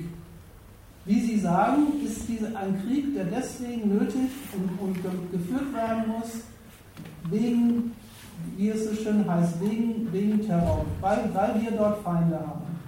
Als wären die vom, das ist die eine Sache, als wären die vom Himmel gefallen, als hätten die Leute in diesen Ländern überhaupt keine Gründe dafür, warum ihnen das nicht passt, was, ihnen von ihnen, was der Westen ihnen verordnet und wie der mit denen umgeht. Das ist die eine Sache. Zweitens, wenn man sich das Resultat dieser Kriege anschaut, stellt man fest, da sind lauter zerstörte Länder rausgekommen. Libyen, exist, Libyen ist zerfallen, existiert als, als äh, Kampf verschiedener äh, Gruppen um die Staatsmacht. Afghanistan und so weiter. Wenn es, wenn es denn, wenn es die Deutschen haben in diesen Ländern gar nicht mitgemacht. Also den Westen als einen Block darzustellen, die alle die gleichen Interessen haben, ist wenn es, wenn es denn so wäre, einfach mal vom Resultat her betrachtet, wenn es denn so wäre, dass das, was Sie sagen, Krieg muss mal sein, erstens den Zweck und zweitens das Resultat hätte, dass dann dort Verhältnisse entstehen würden, wo alle, alles schicklich, friedlich voneinander geht, ist doch offensichtlich nicht nee. so. Ja, ja aber wie haben Sie den Nazis denn gestoppt? Ich meine, ich sage ja nur, Krieg. Ich könnte Ihnen sagen, wie ich die Nazis Die meisten Kriege, die geführt worden sind, da sind wir uns einig, waren die null. Ich kann schon sagen, wie ich die Nazis Ja, erzählen mal. Es gibt manchmal Situationen in der Welt, da muss man Gewalt einsetzen, um noch größere Gewalt zu verhindern. Wenn, wenn, wenn, wenn, dass die Terroristen genau den Schluss, den sie gerade als das sollte der Westen machen, den machen die doch. Die stellen fest, sie werden jahrelang bombardiert.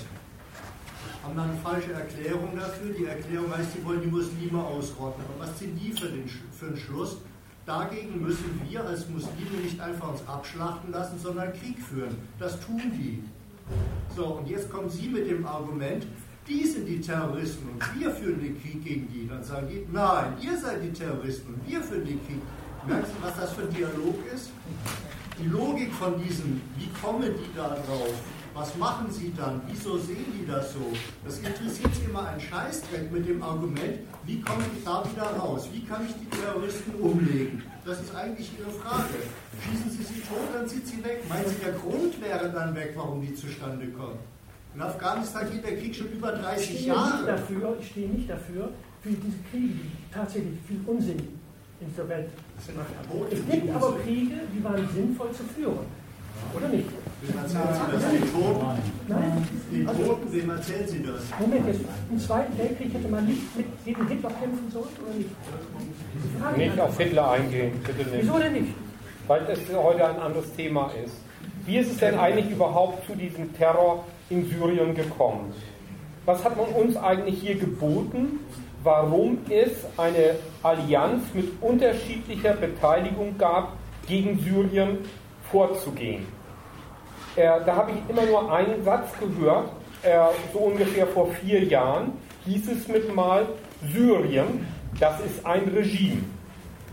Da habe ich gelesen, die Amis voran Und die erwähnten Staaten mit unterschiedlicher Beteiligung haben mitgezogen unter dem Titel Syrien ist ein Regime und haben Bürgerkriegsparteien ausgestattet, dafür gesorgt, dass Kämpfer auch von außen über die türkische Grenze dort eingedrungen sind, um diesem Regime zu zeigen, wo dass es er zu verschwinden habe. Unter anderem ist es auch so, dass in dem so lange nebenbei der IS gemäßigte Rebellen gewesen sind.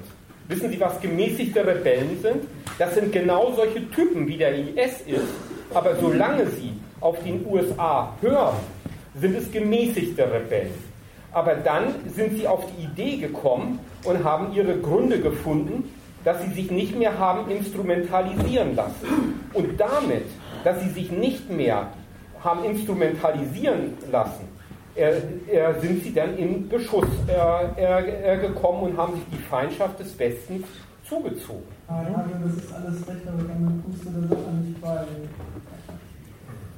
Ja, wollte ich. Also, kann man andere Frage. Die Amerika und den Westen nicht verteidigen, ja.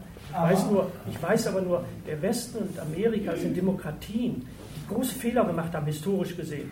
Das können Sie aber nicht vergleichen mit den Diktaturen, wie äh, die, auf die, auf die wir hatten, in, äh, in, in Kambodscha oder in, oder in Ländern, wo die brutal gegen andere vorgegangen sind. Das können Sie nicht vergleichen. Wie viel und wie wenig die Demokratie wert ist, das wollte ich an den letzten Punkt noch sagen. Das, das, das hängt sehr daran. Es hängt sehr daran, ob und inwieweit der Staat, der die Demokratie einrichtet, der Auffassung ist, dass sie als Mittel taugt, der, der, der Anpassung und Unterordnung der Bevölkerung unter die Lebensverhältnisse, die er ihnen anschafft. Demokratie ist nicht ein in Stein gemeißeltes äh, System von, von Rechten und Freiheiten, die man eben so hat, sondern wie viele Freiheiten und Rechte man hat und was man mit denen darf.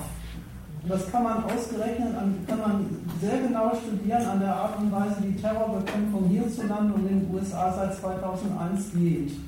Was man da darf, wie viel man da darf, wer da was darf, was man sich gefallen lassen muss, ist eine abhängige Variable dessen, wenn der Staat sagt, solange hier alles problemlos funktioniert, solange es keine massenhaften Streiks gibt, solange es keine Störung der öffentlichen Ordnung gibt und solange es keine Attentate fremder Gruppen gibt, ist die Freiheit eine, eine von mir genehmigte Art und Weise der Leute ihr Leben zu fristen. Mensch, die Menschen sind gewählt worden. Was haben Sie denn da für eine Alternative? Hitler ist auch gewählt worden. Was ist das denn für ein Argument? Hitler ist auch gewählt, gewählt worden. worden. Ja, ja. in der Tat.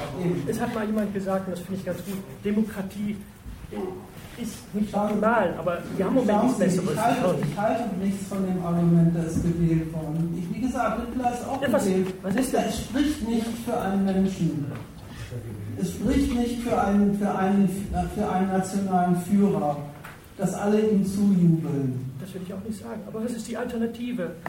Was ist, was ist die Alternative? Die Alternative ist erstmal, ja. dass man sich mal ein bisschen, mit ein bisschen Distanz zu dieser ganzen Sache stellt und mal die Frage aufwirft, die ich am Anfang aufgeworfen habe. Ist es denn überhaupt eine zutreffende Kennzeichnung der Sachlage? Hier ist ein gutes Regime, das alles für seine Bürger tut und dort ist ein böser Feind, der unser, unser schönes Zusammenleben kaputt machen will. Und deswegen muss man für den einen sein und gegen den anderen. Da haben Sie recht. Trifft das überhaupt, trifft das überhaupt die Sache? Ist das überhaupt wahr? Und da wollte ich erst mal sagen, das ist überhaupt gar nicht die Wahrheit des Verhältnisses. Das, Sie sagen selber, Sie, Sie kriegen ein, ein Lob der hiesigen Verhältnisse ja auch nur hin, indem Sie sie vergleichen mit Ländern und Staaten, anderswo als in Europa, die es auch noch gibt und wo es da ein bisschen brutaler zugeht. Was soll ich denn jetzt diesem Vergleich entnehmen? Besser als dort ist das, besser leben als dort kann man schon. Aber dass das der letzte Zweck des Staates wäre, ein besseres Leben für seine Leute zu organisieren, das kann man gerade an, der Terrorbekämpfung sehen, das ist offensichtlich nicht der Fall.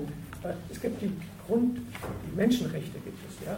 Und die Menschenrechte, äh, können Sie feststellen, Amnesty International und so weiter macht, macht ganz viele Statistiken, wo die Menschenrechte relativ wenig verletzt werden und relativ viel verletzt werden. Und schauen sich die Welt mal an, wo flüchten die Menschen hin? Wir wollen überall da, wo Freiheit herrscht, eine relative Freiheit, nach Amerika, nach Deutschland und so weiter und so fort. Ist es aber nicht vielleicht ein bisschen angemessen, sich zu fragen, warum die Verhältnisse dort in diesen anderen Ländern so sind, wie sie sind?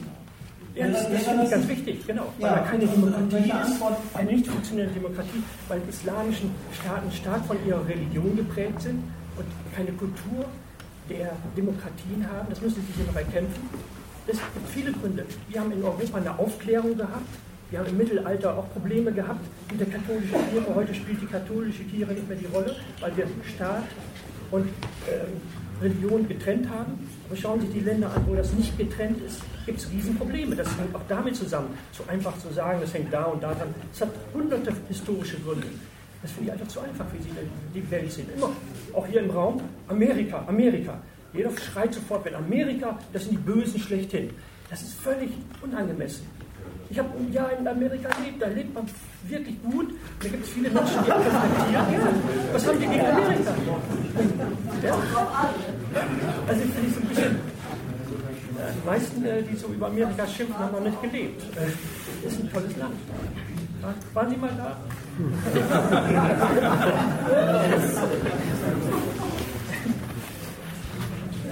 Also, äh, eine Frage. Ich bin zum ersten Mal hier bei, dieser, bei so einer Veranstaltung im Verlag. Ich weiß gar nicht, wer Sie sind. Ich bin, ich bin zum ersten Mal hier bei der Veranstaltung von ähm, äh, Standpunkt, nee, Gegenstandpunkt, äh, wollte ich gerade sagen. Ähm, ich weiß gar nicht, wer Sie sind, die da vorne sprechen oder sitzen. Es wäre ganz schön, bei, zu Beginn einer Veranstaltung mir als Publikum zu sagen, wer Sie sind, wäre noch nett. Es noch so Fragen zur Sache? Nein. Können Sie mir bitte sagen, wer Sie sind? Nein. Zur Sache Aber es ist doch eine Möglichkeit, dass man sagt, wer vorne spricht oder nicht. Ich habe noch mal eine Frage. Und zwar, was mir noch nicht ganz klar ist, wo ich dran gedacht habe, ist, wie die Anstiege zum Beispiel auf Charlie Hebdo waren. Ja. Ist der französische Staat ja nicht so in die Aktion gegangen, in die er gegangen ist, nach diesen Anschlägen auf die öffentliche Gesellschaft, sage ich jetzt mal, die in Cafés saßen, die in Konzertsälen waren. Äh, da stelle ich mir einfach die Frage, warum hat er das zu dem Zeitpunkt nicht gemacht? Warum, warum die schon bei Charlie Hebdo dasselbe beschlossen haben? nicht anders gegründet hätte. Das ist ja auch gar nicht gesagt worden. Ich meine auch nicht, dass es gesagt wurde, ist die Frage. Ja, ja, das ist, das ist, das ist ja auch völlig berechtigt welchen Grund hatte er? Er hat das genommen, er hat es genommen, nicht weil er viel wäre, aber er hat es genommen, 120, 30 oder was Franzosen sind für Frankreich gestorben, das lässt Frankreich nicht zu. Ja, das verstehe ich schon. Ich, ich verstehe es nicht, warum er da letztendlich. Da sind ja nun auch schon auf sein Territorium Anschläge verübt worden. Das ist völlig richtig. Und das hätte er ja auch tun können. Ne? Das ist, das, daran, daran sieht man ja auch, dass es, dass es in der Tat eine Entscheidungsfrage ist. Dass es in der Tat eine Entscheidungsfrage ist, an welcher Stelle ein Staat wie Frankreich sagt, so, das geht jetzt endgültig zu weit. Das ist jetzt der Beweis dafür, dass, die, dass diese Organisation äh, in, in, einer Weise unserem, unserer Macht in die Quere kommt, die wir nicht dulden können. Ja, daran merkt man gerade, dass die Leute, die umgekommen sind, gar nicht der Grund ist ja, ein, eine Idee hat sich mir jetzt eben eingeschlichen, vielleicht wollte man die Leute von Charlie Hebdo auch zum Teil gar nicht haben. Ne?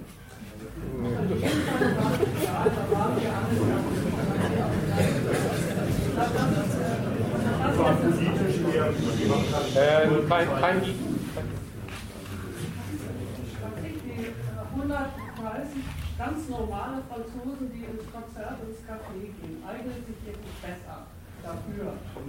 Darstellen, dass man, äh, weiß ich auch nicht, will gar nicht festlegen Der Witz ist, es ist die Freiheit der politische Entscheidung und diese Entscheidung wollte der französische Staat, um zu sagen, hier äh, hat er die Führung über eine notwendige Maßnahme gegen diesen Feind.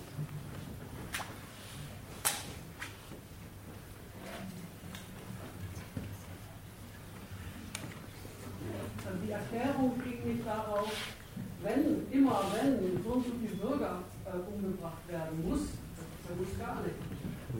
Nee, das, das habe ich schon verstanden. Ja. Aber es ist doch gesagt worden, das ist ein Akt der Souveränität, der wird ganz souverän gefällt. Da braucht man auch keine NATO und keinen Rückgriffsfall ausrufen, sondern es entscheidet Frankreich bei sich, für sich, aus eigenen Gründen. Man kann an der Stelle keine Notwendigkeit beweisen. Das war aber auch gar nicht mein Anliegen. Ich wollte, ich wollte sagen, wie nimmt er das? Und dann hat er, sein, hat er seine guten Gründe dafür, das durchzunehmen.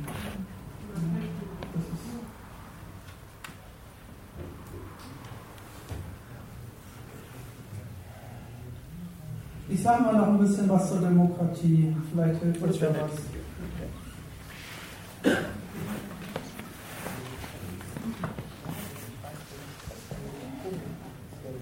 Was mir bei Ihrer Rede der Sache nach nicht gefallen hat, beziehungsweise was ich wenig überzeugend finde, ist Folgendes.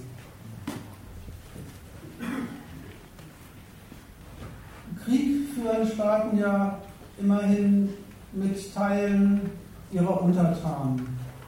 Die sind ja die tatsächlich kriegführenden Leute, die den, die den, den Kampf durchstehen müssen und die dabei ja auch ziemlich massenhaft zu Tode kommen. Im Krieg ist, äh, ist das Volk für den Staat eine materielle Ressource und zwar nach beiden Seiten hin.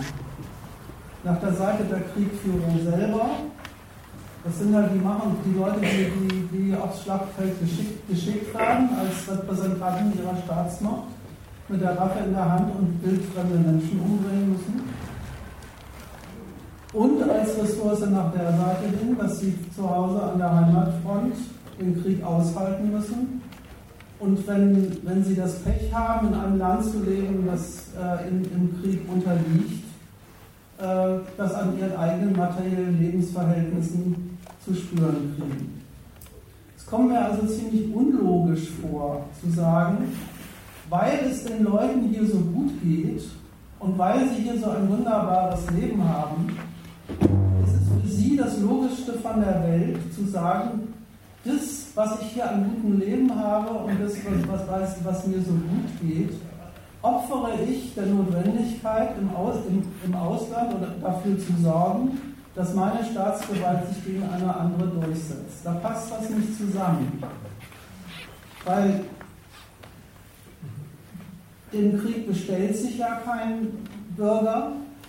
Das war ja, das war ja ein, einer meiner Beweisabsichten bei dem französischen Staat. Im Krieg bestellt sich ja kein Bürger. Es findet auch nicht eine, eine Umfrage unter den Franzosen statt, der da jetzt gerne aufs, aufs Schlagfeld persönlich hingehen will und einen IS-Menschen erschießen sondern den Krieg setzt der Staat an. Und er setzt da an, das wollte ich auch gesagt haben, aus Erwägungen und, und nach Kriterien, die mit dem ausgerufenen Zweck dieses Krieges, die Leute zu schützen, gar nichts zu tun hat. Da, da gebe ich Ihnen recht. Oftmals ist das so. Aber nicht immer.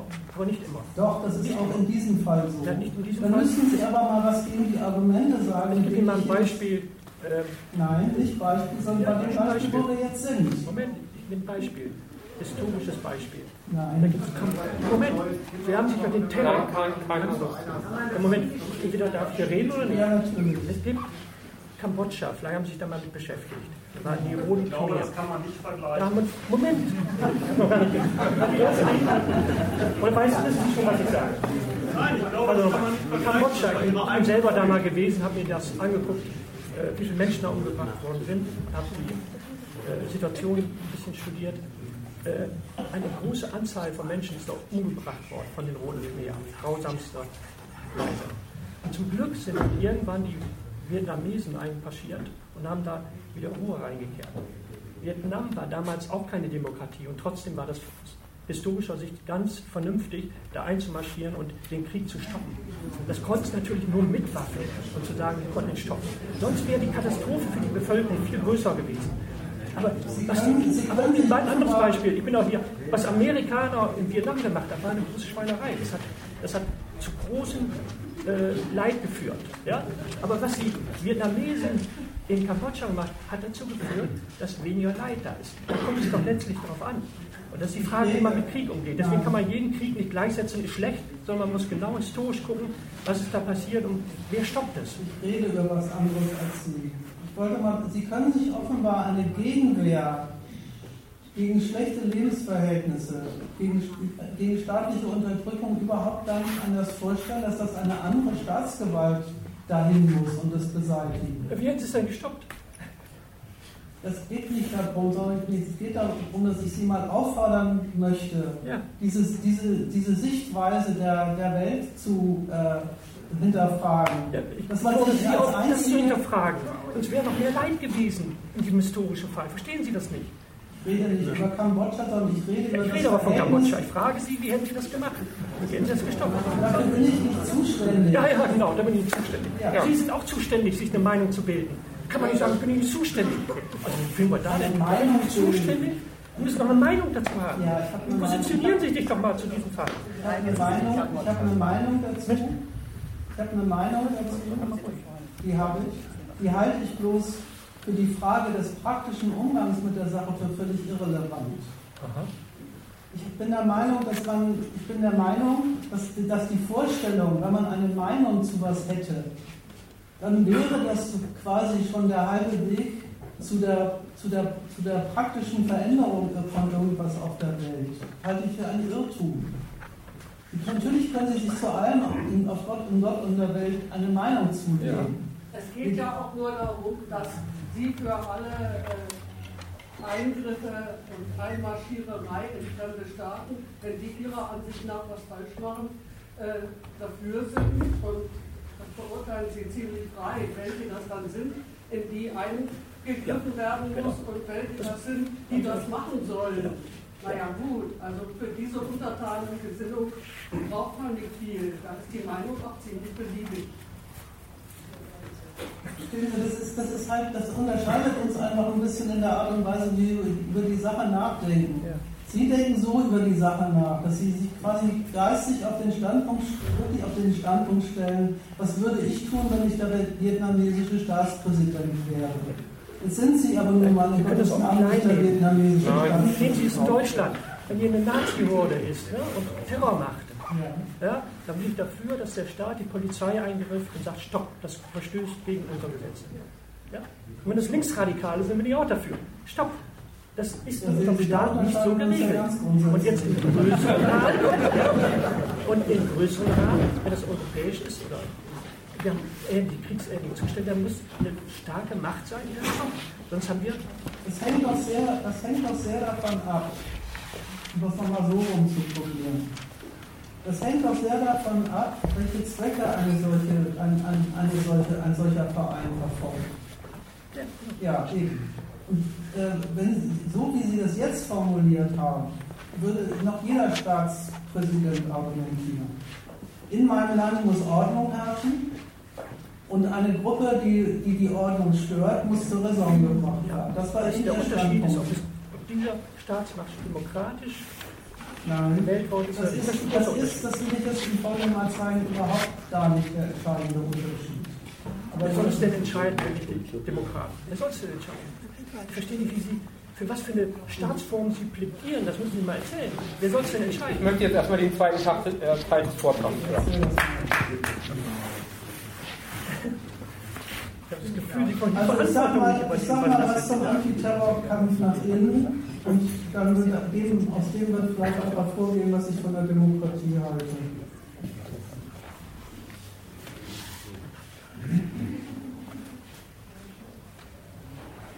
Wir waren bei dem Punkt, das Ganze sollte ja, soll ja für den Schutz der Bürger stattfinden. Und so darf man sich das Ganze ja auch zurechtlegen, was der französische Staat da macht. Razzien, Verhaftungen außerhalb der polizeilichen Regeln, Außerkraftsetzung, Änderung der Verfassung. Das ist übrigens das Demokratische daran, dass der Staat sich für alle Übergänge, die er in, im Einsatz seiner Gewalt nach innen erlaubt, eine Rechtsgrundlage schafft. Das ist das, einfach das Demokratie, daran merkt man übrigens, dass Demokratie ein Prozedere ist und nicht ein Zweck. Wenn der französische Staat beschließt, jetzt muss eine lückenlose Kontrolle der Bevölkerung durch die Geheimdienste durchgeführt werden, um die falschen 50er rauszufiltern, dann macht er das nicht einfach, sondern lässt sich das vom Parlament genehmigen. Und dann ist das Recht. Eine Mehrheit hat. Und dann, dann ist das Recht. Und das ist überhaupt das Ganze, worauf es an der Stelle ankommt.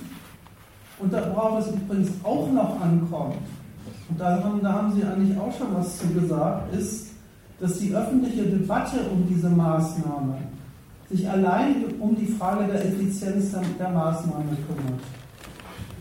Ist die Frage, wie werden wir der Terroristen habhaft?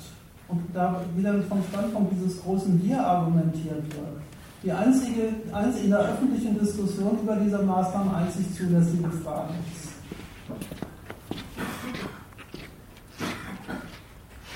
Warum braucht es eigentlich überhaupt in diesem Fall Totalkontrolle?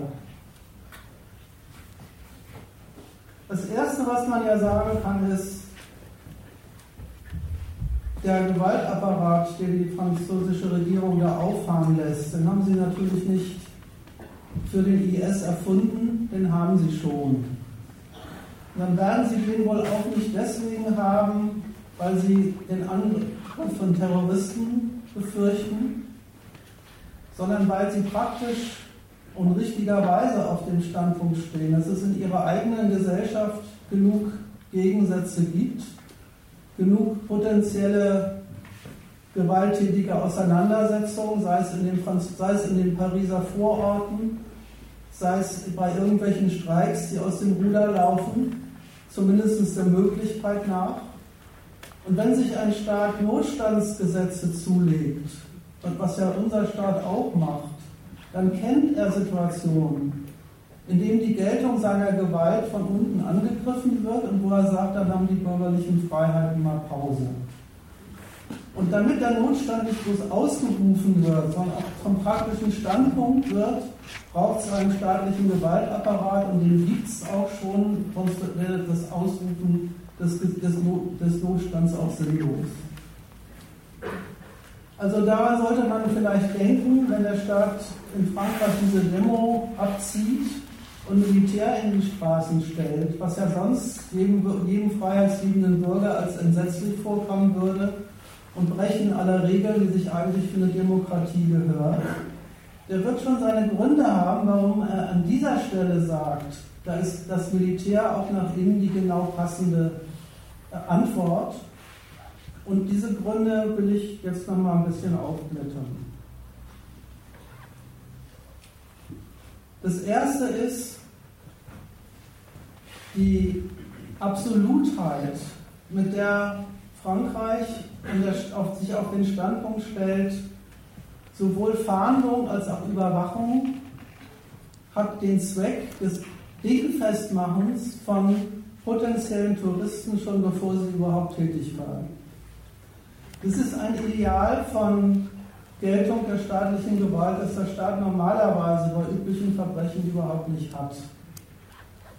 Das, die Staatsgewalt weiß sehr genau, dass in ihrer Gesellschaft ununterbrochen Gewalttaten gegen Leib und Leben und Eigentum der Bürger aneinander vorkommen Deswegen gibt es ja überhaupt ein Strafrecht und einen ganzen Strafrechtskatalog. Der geht praktisch davon aus, dass sie stattfindet und wenn die Taten getan sind, dann fahndet er nach den Tätern, stellt sie vor Gericht und sperrt sie ein.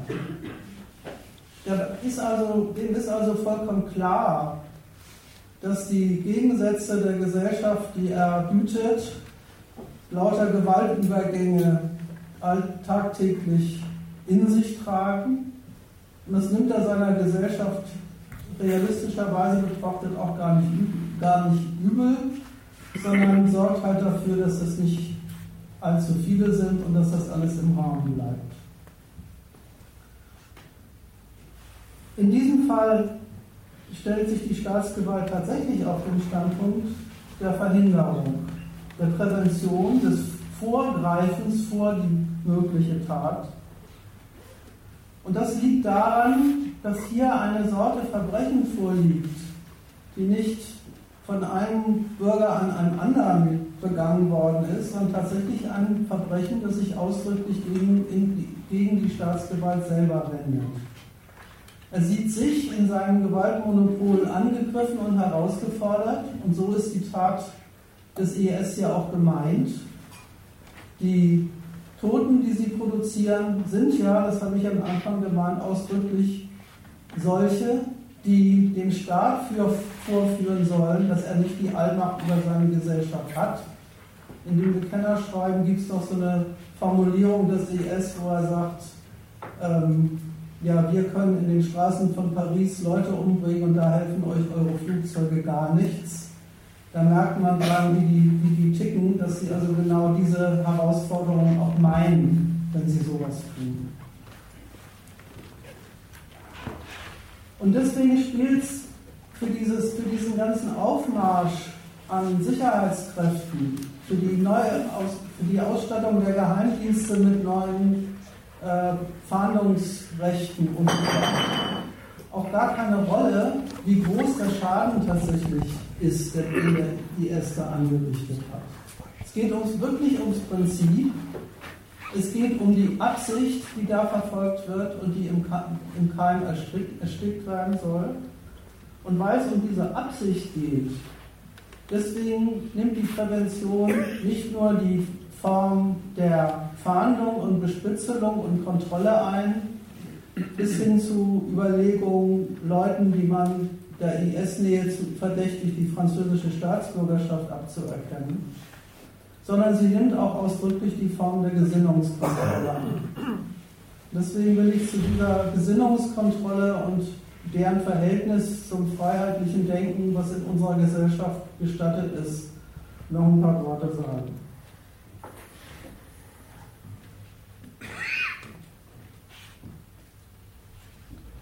Das eine, was man an den Sicherheitsmaßnahmen sehen kann, ist das. Offensichtlich beruhen die ganzen privaten Freiheiten, die ganze Unversehrtheit der Privatsphäre, das ganze Recht, sich frei im Land zu bewegen. Auch das schränkt ja der äh, französische Staat für potenziell Terrorverdächtige ein, indem man sie indem er sich die Erlaubnis verschafft, sie im Zweifelsfall in ihren Wohnungen festzusetzen. Auch ein Bruch einer, einer bürgerlichen Freiheit, der aber bei, diesem, bei dieser ausgewählten äh, Adressatengruppe dann mal eben kurz außer Kraft gesetzt wird. Offenbar beruht diese ganze schöne Freiheit darauf, dass die Leute sich im Großen und Ganzen an die Vorschriften und Regeln halten, die der Staat in Form seiner Gesetze erlässt dass sie sich an die Verhältnisse anpassen, die ihnen serviert werden, dass sie sich unterordnen unter die Notwendigkeiten, die ihnen von oben aufgemacht werden, des Geldverdienens und des Gehorchens. Und weil die Mehrheit, die übergroße Mehrheit das tut, deswegen leistet es sich der Staat und will das auch, dass das in Freiheit und in, in, in äh, freier Entscheidung der Bürger diese Anpassung und Unterwerfung auch stattfindet. Das hält er für durchaus zweckmäßig und produktiv und hat dagegen auch gar nichts einzuwenden. Wenn aber sich so ein Verein wie der ES im Land breit macht, breit macht ist ja schon maßlos übertrieben, also Figuren sich von dem angesprochen fühlen, dann hat das die praktische Relativierung dieser Freiheit notwendigerweise zur Folge, weil man ja der falschen 50er überhaupt nur darüber habhaft werden kann, dass man die Kontrolle auf alle ausdehnt.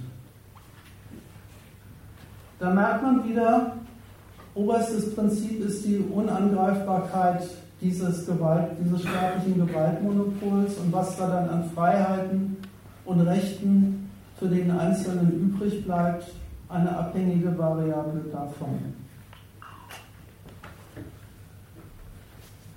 Die freiheitlich-demokratischen Staaten machen aber noch einen Übergang und der ist eine extra Erwähnung. Ähm, deswegen auch ähm, würdig, weil er eigentlich inzwischen so ungefähr die ganze Talkshow-Welt beflügelt. Der französische Staat fasst nämlich die eigene Gesellschaft als Basis des IS ins Auge. Die Attentäter waren ja französische Staatsbürger, es waren gar nicht Zugereiste, sondern es waren Leute, die selber schon länger in Frankreich leben. Und diesem Umstand hat der französische Staat die Diagnose entnommen, dass es wohl in den Milieus, aus denen diese Leute kommen, sowas wie einen Sumpf gäbe, der solche potenziellen IS-Täter produziert und dass es nun gelte, diesen Sumpf auszutrocknen. Wohlgemerkt, das ist seine Diagnose, das ist keine Bestimmung dessen, was da tatsächlich vor sich geht, sondern er betrachtet jetzt diesen Teil seiner Gesellschaft so, dass er sagt, wie der organisiert ist, wie da die Leute ticken, was da die Leute machen, enthält in sich die Potenz des Übergangs, die Möglichkeit des Übergangs zum Staatsfeind. Und weil es die Potenz, die Möglichkeit des Übergangs zum Staatsfeind enthält, deswegen muss diese ganze Abteilung meines Volkes unter diesem Gesichtspunkt ins Visier genommen werden und bearbeitet werden, propagandistisch, erzieherisch, durchaus auch ein bisschen sozial. Da fällt ihnen dann plötzlich ein, dass die Leute was zum Leben brauchen, was ihnen sonst eigentlich weniger interessiert, damit sie sich daran gewöhnen, wie die normale Mehrheit sich den Verhältnissen hier unterzuordnen und sich in sie einzufinden und nicht der Tendenz nach zum Terroristen zu werden. Und was das Milieu ist, ist ja auch kein großes Geheimnis. Das sind die Moslems überhaupt. Und so wird aus dem Anschlag in Paris ein Generalverdacht gegen alle, die diese Glaubensrichtung verfolgen, und zwar erstmal völlig gleichgültig gegen die Frage, ob sie tatsächlich in irgendeiner Weise mit dem, was sie so tun und machen, diesen, dieser Sorte Denke nahestehen oder nicht. So macht der Staat ernst mit dem eigentlich unmöglichen Programm. Vorher schon an dem, was die Leute denken, ausmachen zu wollen, aus welche Taten möglicherweise irgendwann aus diesem Denken folgen könnten. Und die Art und Weise, wie er das macht, ist ja bekannt. Er nimmt die geistigen Führer dieser Mannschaft selber ins Gebet, fordert sie auf, sich vom Terrorismus zu distanzieren und sich selber als praktische Agenten der Unterordnung ihrer Schäfchen unter die Lebensverhältnisse in Frankreich aktiv mitzuwirken.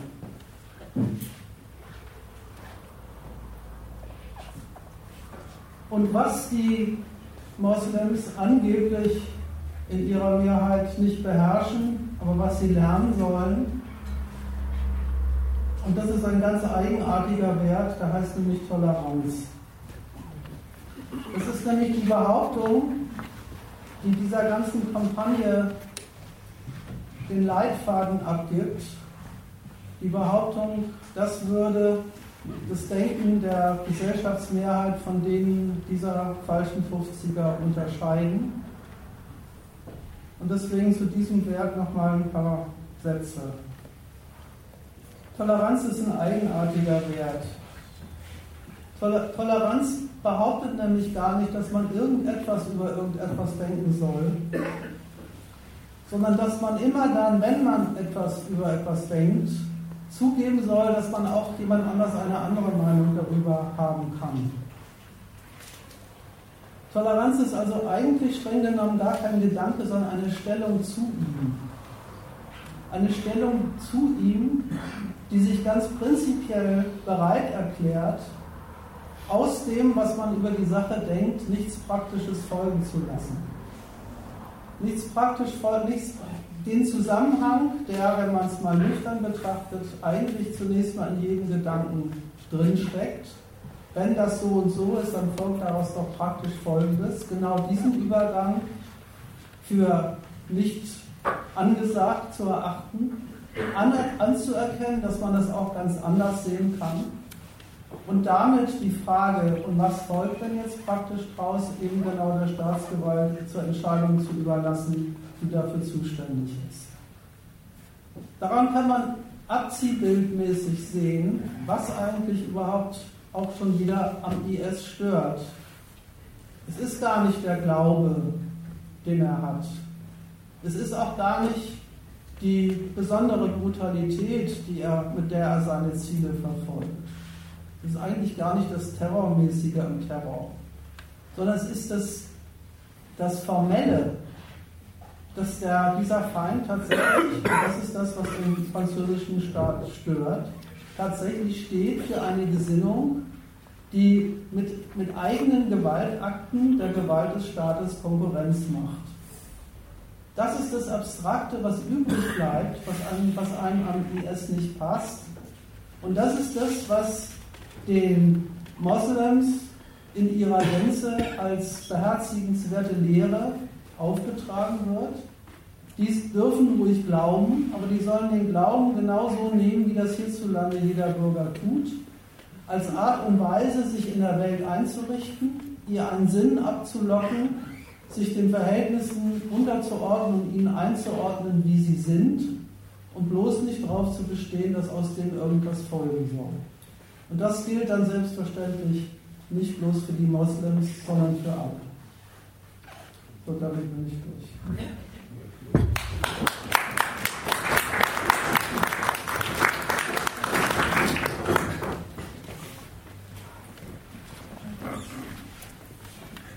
Also jetzt habe ich auch zur Demokratie was Sie dazu noch was zu sagen ich Das passt ja sehr gut zu dem, was Sie zur Toleranz gesagt haben. Was ich sage. Wissen Sie, es gibt eine Gewaltenteilung, da sollten Sie mal. Gewaltenteilung ist ein wichtiges Thema. Ja? Die meisten Demokratien haben die Gewaltenteilung. Da kann der Präsident, der äh, französische Präsident muss darauf Rücksicht nehmen, wie die Gesetze dort formuliert sind. Sie tun so, als könnte er machen, was er wollte und könnte jetzt, nachdem diese Terrorakt ist, tun, was er wollte. Das ist alles im Parlament entschieden. Die Volksvertreter haben Ja oder Nein gesagt. Das ist der große Unterschied zu dem, wenn andere das machen. In Russland funktioniert das nicht so und in vielen anderen Staaten auch nicht. Sie messen, Sie messen, die Taten des Staates gar nicht an ihrem Inhalt. Das finde ich das Merkwürdige. Für mich, unter, wenn, wenn ein Staat mit Parlaments, eine Staatsexekutive mit Parlamentsmehrheit ein Berufsverbot beschließt, dann ist mir das eigentlich ziemlich egal, ob er das mit Zustimmung des Parlaments oder ohne Zustimmung des Parlaments macht, weil mich nämlich der Inhalt der Maßnahme interessiert und nicht die Frage, ob er das höchstförmlich mit der Unterscheidung von Exekutiv und Legislativ. Das interessiert Sie gar nicht, wie das ja, zustande kommt. Das, das sollte Sie interessieren. Warum? ja, aber wenn es einen interessiert, versteht. Wer, wer soll es denn bestimmen? Aber wenn es einen interessiert, was, gut, wir interessieren uns mal kurz dafür. Was, was, stellt man denn mehr fest dann, wenn man es mal nüchtern betrachtet? Was stellt man denn mehr fest bei der Gewaltenteilung als dass sich eine Regierung in Frankreich glatt an die Gesetze zu halten hat, die sie als Parlament beschließt. Also, was, was ja, ist denn daran jetzt so dolle? Wer soll denn das bestimmen in einem Staat? Das ist doch die Frage. Wer soll denn bestimmen? Habe ich doch gerade gesagt, Wer? wie es ist. Wie? Die Gewaltenteilung hat schon so gesehen den richtigen Namen. Da ist die Gewalt geteilt. Genau. Und zwar nicht zwischen Staat und Volk, sondern im Staat. Und es ist tatsächlich so, in einem Rechtsstaat hat sich die Regierung wirklich an die Gesetze zu halten, die sie genau. selber beschließt. Es gibt ein Verfassungsgesetz. es gibt ein Verfassungsgesetz. Selbst wenn die Regierung was macht, und in Deutschland ist das so. Aber was ist denn besser an der Maßnahme selber? Was, ist denn, was haben denn die, was haben denn die Betroffenen der Maßnahme davon, dass sie es gewaltenteilig ist? Also ich kann Ihnen versichern, in Frankreich ist es so, dass die Mehrheit dafür war, der Leute. Und die Mehrheit, die Mehrheit in Deutschland war... Das lasse ich nochmal auf die Frage ein. Das ist eine Frage, wie eine Entscheidung zustande kommt.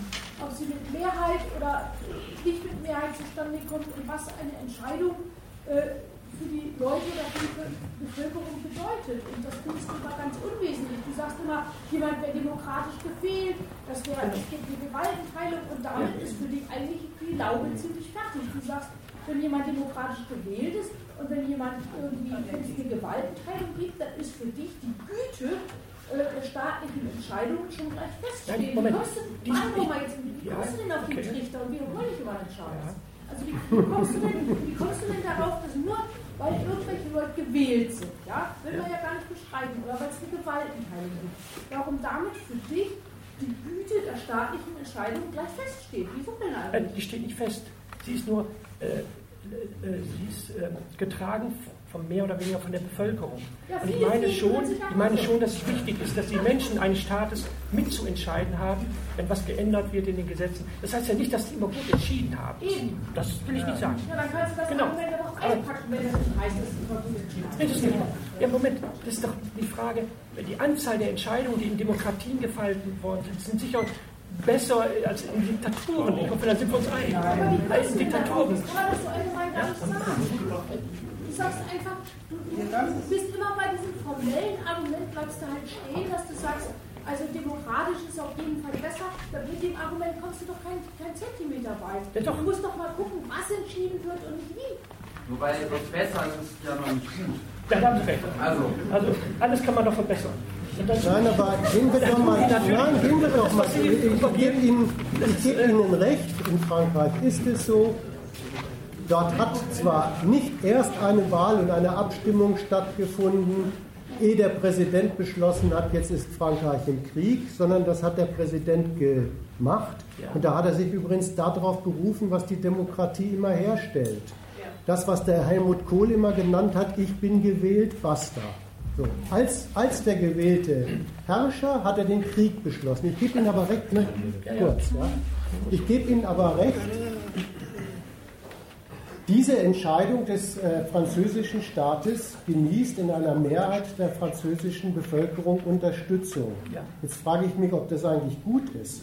Ja, was ist die Alternative? Moment. Nein, aber der Gedanke soll nicht werden. Ist das, ist das eigentlich gut? Ist das eigentlich wirklich gut, dass ein Volk sich von seiner Regierung dazu überzeugen lässt, es sei jetzt für einen, einen äh, Bombenkrieg in Syrien. Ich finde das nicht gut. Im Übrigen, Im Übrigen, wenn wir mit Zustimmung argumentieren, muss ich sagen, das kriegt der IS auch hin. Der hat übrigens nur freiwillige Kämpfer. Das ist in Frankreich anders. Ja?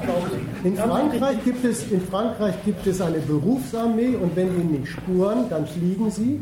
Und wenn das nicht reicht, verfügt jeder Staat über Einberufungsbefehle.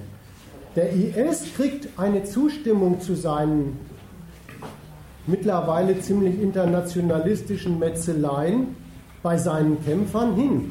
Übrigens nicht im Wege der Demokratie, das ist wahr, das machen sie anders, aber im Wege der gläubigen Überzeugung. Da stiftet der Glaube ein kämpferisches Band zwischen dem Kalifen und denen, die dafür die Rübe hinhalten. Ist es jetzt gut, dass, dass dort Zustimmung herrscht? Sind Sie, wo Zustimmung herrscht für den Krieg, den die Führung damit führt, dann müssen Sie es beim IS auch sein. Die Demokratie hat gute Entscheidungen getroffen. Aber wie wollen Sie das organisieren, wenn solche entscheidenden Fragen wie Frankreich, wie reagieren die Menschen darauf? Wie, wie soll entschieden da werden, was der, Da liegt der Fehler Ihrer Fragestellung. Deswegen übrigens hoppeln Sie auch so durch die Jahrhunderte mit den Beispielen in der zeitlichen Schiene und dreimal um den Globus in der räumlichen Schiene weil sie einem immer Beispiele vorführen wollen, wo einem einleuchten soll, zweierlei soll einem einleuchten. Da käme doch jetzt mal Gewalt, mal polizeiliche, mal militärische, zu einem menschenfreundlichen Zweck zum Einsatz. Und zweitens, daran könne man sehen, dass militärische und polizeiliche Gewalt von Staaten eigentlich so eine Art freibleibendes Mittel sind, über die anständige Menschen wie Sie und ich nach unseren Vorlieben disponieren können. In keinem von den von Ihnen erwähnten Beispielen liegt das vor. Weder, weder, nein, Kambodscha war keine frei, da, da gab es keine frei äh, stehende staatliche Macht, über die die Leute disponieren können, konnten, wofür das jetzt militärisch eingesetzt wurde. Das ist nicht der Fall. Das hat der, das hat der vietnamesische Staat beschieden, und zwar nach seinen Berechnungen. Dass dabei möglicherweise am Ende des Krieges allen Ernstes welche überlebt haben in Kambodscha, das ist schon so. Meistens überleben am Ende von Krieg irgendwelche. Aber dass das Überleben von diesen Leuten der Zweck des Krieges gewesen sei, das stimmt nicht mal dort, wo, wo Vietnam in Kambodscha einmarschiert ist. Das stimmt übrigens auch nicht bei dem Krieg der Alliierten gegen Adolf Hitler. Es ist zwar wahr, dass ziemlich wenige übrigens, einige von den Betroffenen, die noch leben, beschweren sich auch darüber. Es ist zwar wahr, dass in den KZs in Deutschland allen Ernstes am Ende des Krieges ein paar überlebt hatten. Mhm. Es ist aber nicht wahr, dass das, der Zwie äh, dass das der Zweck des alliierten Bombenkriegs war. Nicht nur. Gab's Nein, gar nicht. Gar nicht. Jahrhunderte und durch den Globus marschieren, dann sollten Sie vielleicht auch gerade das letzte Beispiel andrang zur Kenntnis nehmen. Das lernt man manchmal sogar schon in der Schule die Amerikaner und die übrigen westlichen Alliierten während des Krieges sich die Frage gestellt haben, wollen wir jetzt mit den Russen gegen die Faschisten Krieg führen oder wollen wir mit den Faschisten gegen die Russen Krieg führen? Nur das mal als Beispiel für, ihren, für ihre guten Kriege und die falschen, falsch bestimmten Kalkulationen der kriegsführenden Mächte. Dies zum Ersten. Zum Zweiten. Mir ist an Ihrer Argumentation was nicht Gutes aufgefallen in der ersten Abteilung genauso wie jetzt. Immer wenn Sie an einen Punkt kommen, wo Sie nicht weiterkommen, wo Sie den Argumenten von da vorne nichts entgegensetzen können, fragen Sie nach der Alternative. Merken Sie? Das ist, merken Sie nicht, was das für ein Eingeständnis an der theoretischen Ohnmacht Ihrerseits ist? Ich, ich will es nochmal andersrum machen, vielleicht kann ich mich darüber verständlich machen.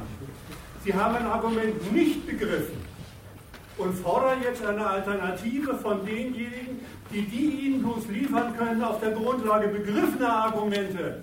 Was gibt das für eine Nonsensdebatte dann? Sie können es nicht verlangen, deswegen finde ich auch völlig in Ordnung, dass Ihnen, da keine, dass Ihnen keine Alternative genannt worden ist. Ich mache es aber jetzt mal.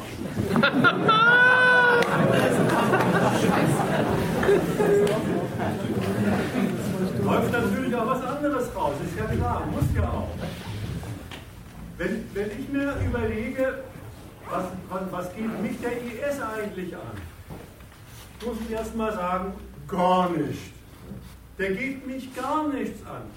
Und wenn denn so ein schlauer Mensch wie Sie daherkommt und sagt, aber das kann doch sein, dass Sie beim nächsten Werder-Spiel oder beim nächsten Weihnachtsmarkt äh, Opfer eines Anschlags werden, dann sage ich, das kann von mir aus passieren, aber da ziehe ich nur einen Schluss draus.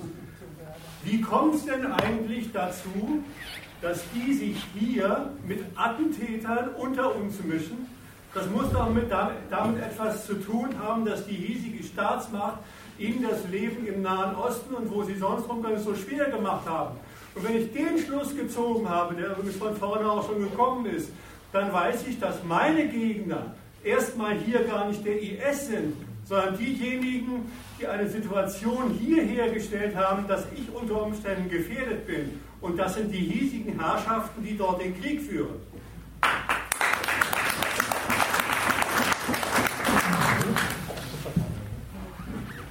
Das war aber keine Alternative. Das war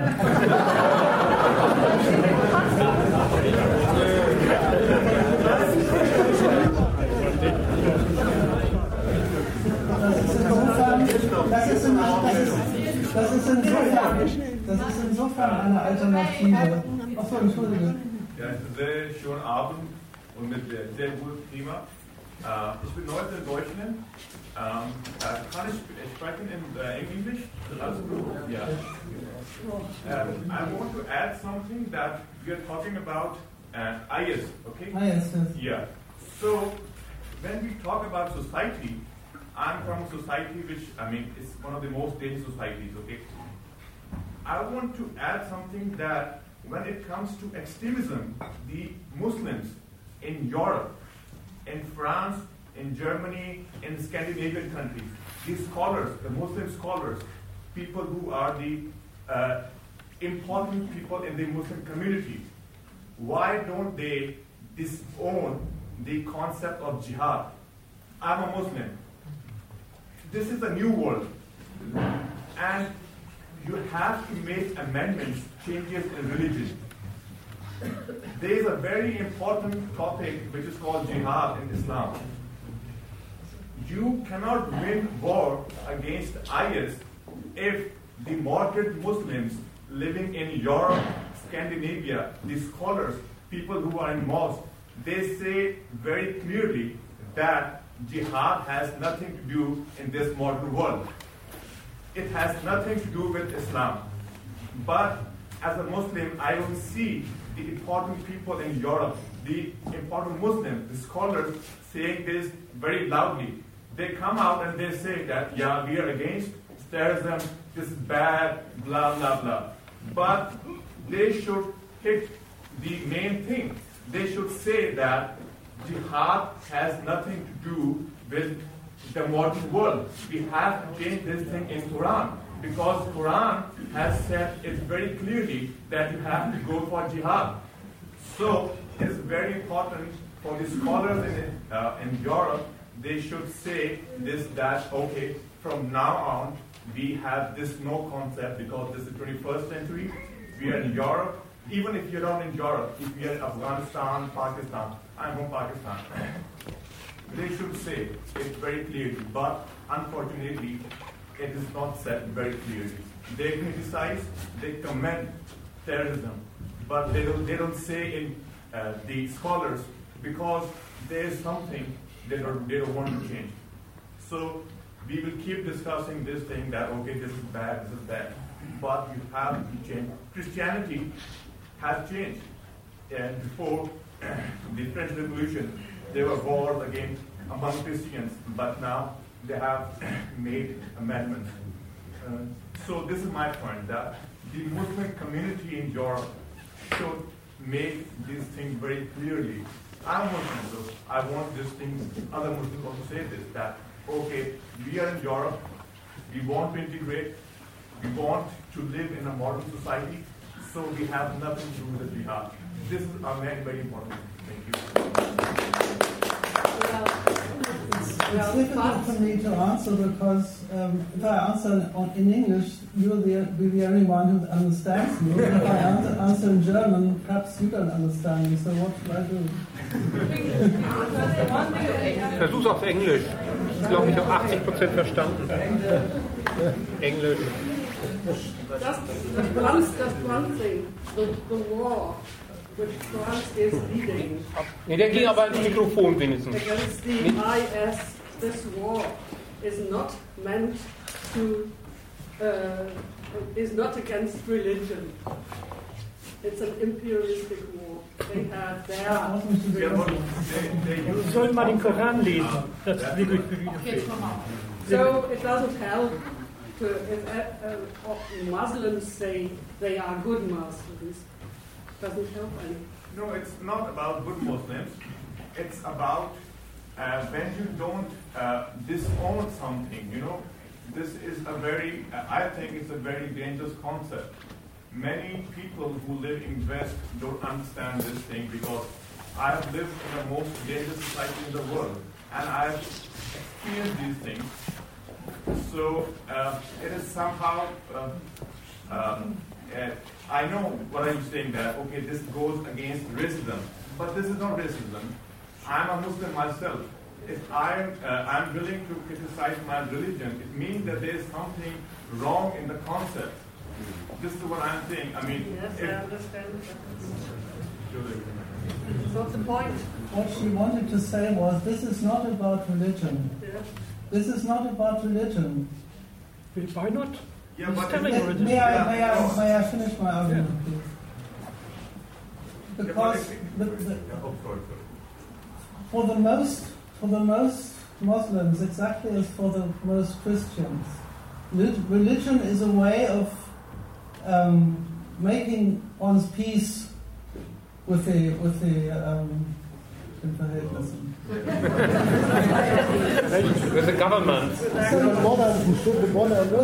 with mo- making, making one's peace. As, as, as uh, um, Marx said, "O- opium, opium of the people.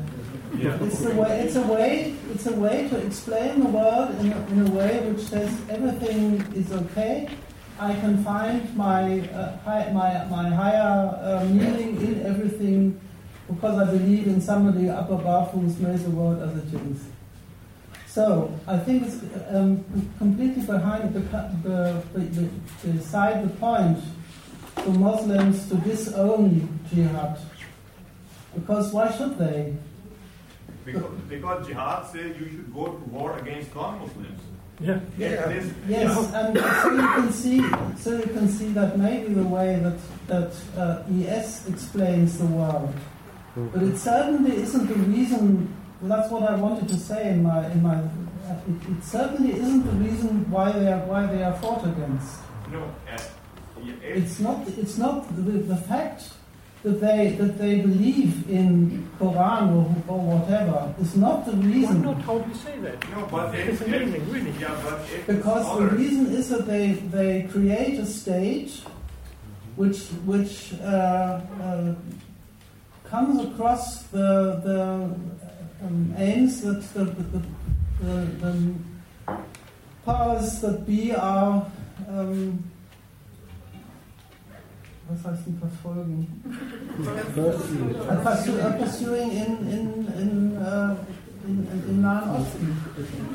Es ist ein Unterschied, ob man sagt, es ist ein Unterschied, das, das, das möchten die Oberen uns ja gerne glauben lassen. Es ist ein Unterschied, ob man sagt, es liegt an der Religion, dass, die, dass es einen IS gibt und der kommt uns in die Quere und deswegen müssen wir die Religion einnorden. Die müssen wir nicht einordnen. Doch, die muss Schauen man, das war, Schauen Sie mal, im doch, Christentum Ja, heißt, einnorden heißt, die Religion darauf herunterbringen, auf dass die Christ, das Christentum sich selbst Also, heruntergebracht hat, zu einer Sinnsuche und ein Mittel der Einordnung in die Verhältnisse. Das ist das, was sie, was sie dem Islam vorwerfen. Und das ist, muss man sagen, das hat, hat in dem Sinne, nur in dem Sinne was mit dem Islam zu tun. also Dass der Islam die Art und Weise ist, die, sich, die, sich die moralische Überlegenheit der, der eigenen Lebensführung über die des, des Westens zu versichern. Aber nicht der Grund. so, schauen Sie mal, äh, die Nazis haben von Hitler. Nein, Moment. Ja, ich sag Noch nicht. Nein, ich sag jetzt was. Zur Religion. Es geht jetzt um Religion. Er hat meinen Kampf geschrieben. Da stand sehr viel Blödsinn drin. Ja? Sehr viel Blödsinn. Er hat die Menschen manipuliert. Er hat sie nicht vorangebracht, sondern. Ein Moment. Ein Moment. Ah, okay. Also, ich rede jetzt äh, von Büchern. Ne? Ich rede über meinen Kampf. Wenn Sie den mal lesen oder anlesen, steht viel Blödsinn. Jetzt will ich mal äh, den Koran der Salafisten. Schreibt das rein, den Koran der Salafisten.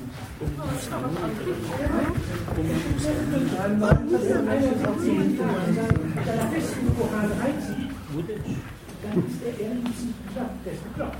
Da stehen Sachen drin, frauenfeindliche Sachen und was weiß ich ja alles. Das ist, tut den Menschen nicht gut. Das führt nicht zur Toleranz, sondern das führt zur Intoleranz. Ja, das wird zur Intoleranz. Das gilt für das Neue Testament ganz genau. Bitte? Das gilt für das Neue Testament ganz Das genau. Nicht, das Alte finde ich. Ja, Wenn, nein, das ist aber nicht so. Der Religion, wenn Sie auf der Ebene der Religion argumentieren, dann gibt das Christentum dem, dem, dem muslimischen Glauben überhaupt nichts. Der, der, der Totalitätsanspruch, der Anspruch, dass wenn man selber so glaubt, der Rest der Welt gefälligst auch so zu glauben hätte, der ist den heiligen Büchern des Christentums genauso immanent wie dem Das ist Koran. nicht gleich. Es Doch, ist ein das Unterschied. ist- Also Nein. im Christentum steht viel Blödsinn, viel, auch im Alten Testament besonders viel Blödsinn steht da drin, meiner Meinung nach. Was nicht mit den, äh, mit den Menschenrechten übereinstimmt, sagen wir mal so. Alles, was nicht mit den Menschenrechten übereinstimmt, ob das Koran ist oder Christentum, das sollte man kritisieren. Und was er vorhin gesagt hat, das ist doch genau richtig. Wir müssen darauf aufmerksam machen, was ist nicht in Ordnung, was steht da drin und ist einfach menschenfeindlich. Was Da der französische, was der Franz von dieser Welt, das können Sie doch nicht mit Menschenrechten kritisieren. Das ist doch einfach ein Blödsinn, was Sie Wieso denn erzählen. nicht? was der, was der französische Staat derzeit in Sachen Moslems unternimmt. Ja.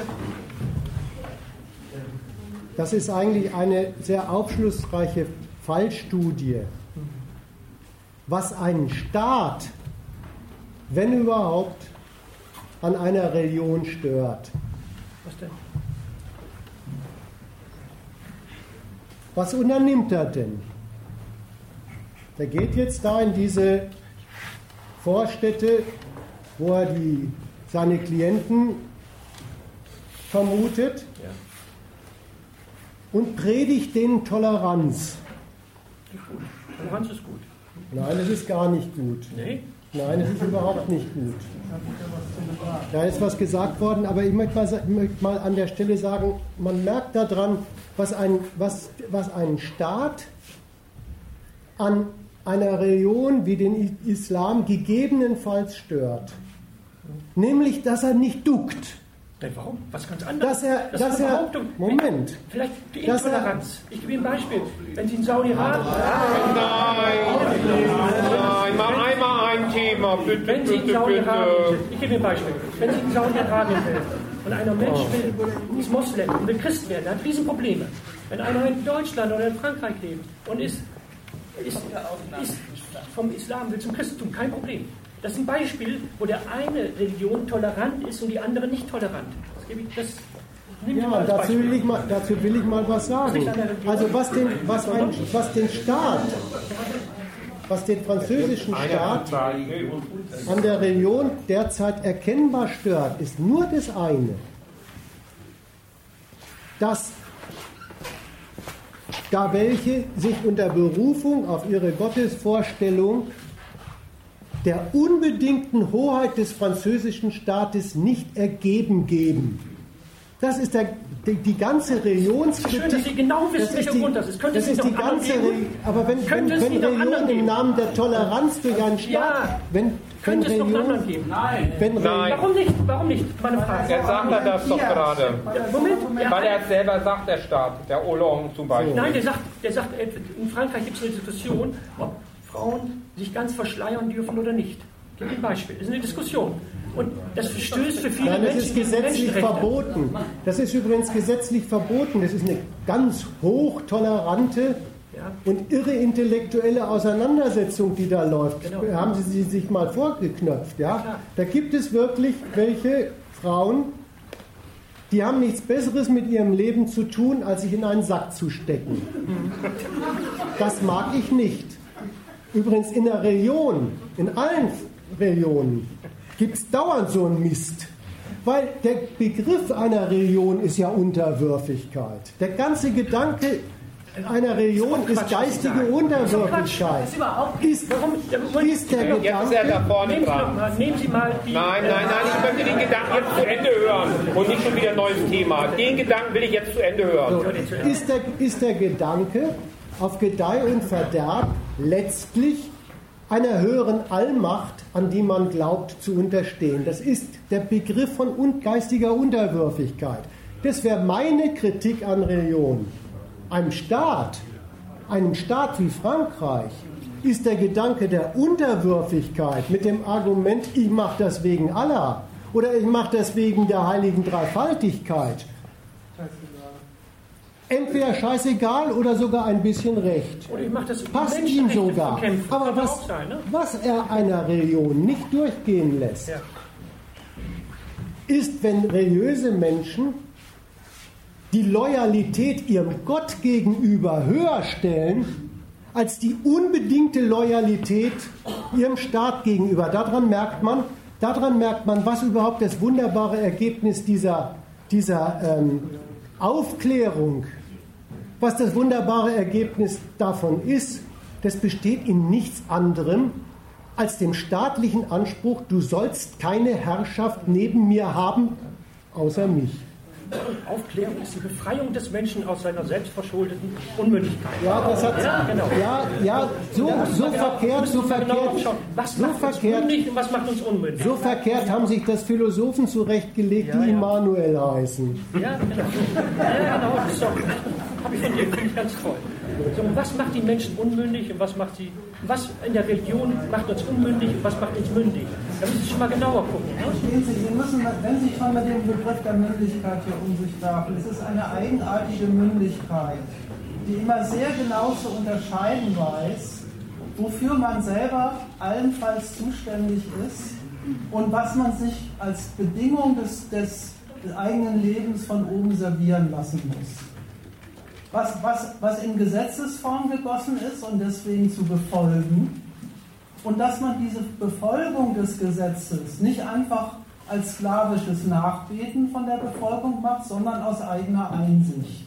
Das eine schließt das andere nicht aus. Das ist auch richtig. So. Und äh, jetzt kann es aber doch sein, vielleicht nicht so ganz abwegig, und deswegen steht zum Beispiel auch in unserer Verfassung, die Freiheit der Wissenschaft entbindet nicht von der Treue zur Verfassung. Auch ein interessanter Satz.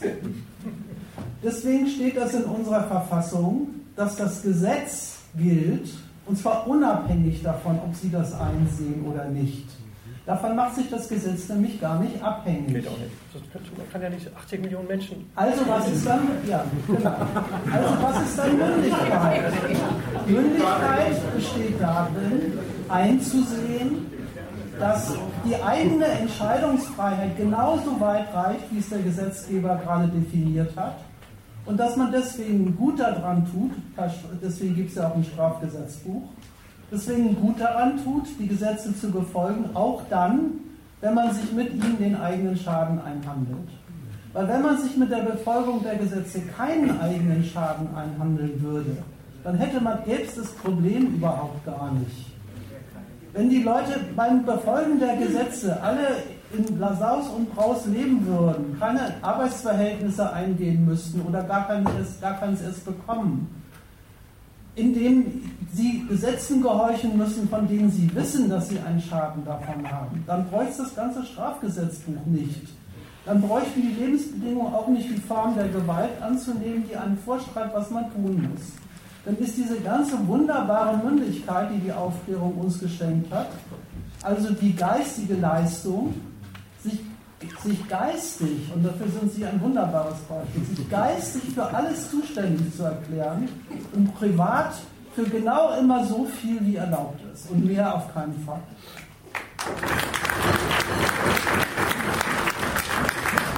Und da stört der IS, ja, da, stört, da stören Gläubige, wenn sie sich hinstellen und sagen, wir kennen ein höheres Wesen und das, das ist uns wichtiger als das Parlament in, in, in Bonn. Religion, Marxismus, Faschismus. Gibt es viele diese Ideologien, da brauchen Sie nicht nur die Religion nehmen, sondern gibt es auch andere. Ja? Marxismus hat uns auch viele Leid geschaffen. Oder die, die Leute, die das interpretiert haben. Ne? Das, da muss man mal drüber nachdenken, was das alles ist. Ja? Was ist denn, wen wollen Sie als Maßstab nehmen? Das möchte ich mal gerne wissen meine eigene Kritik an der Gesellschaft, nehme ich als Maßstab. Das habe ich nicht das Gefühl. Das ist stark marxistisch. Ja. indoktriniert sein. Ich kenne mich, kenn mich nicht offen zu, ja. Und jetzt? Was, Was gefällt Ihnen denn nicht am Marxismus? dass, es, dass, es ihn so wenig gibt, gefällt mir nicht.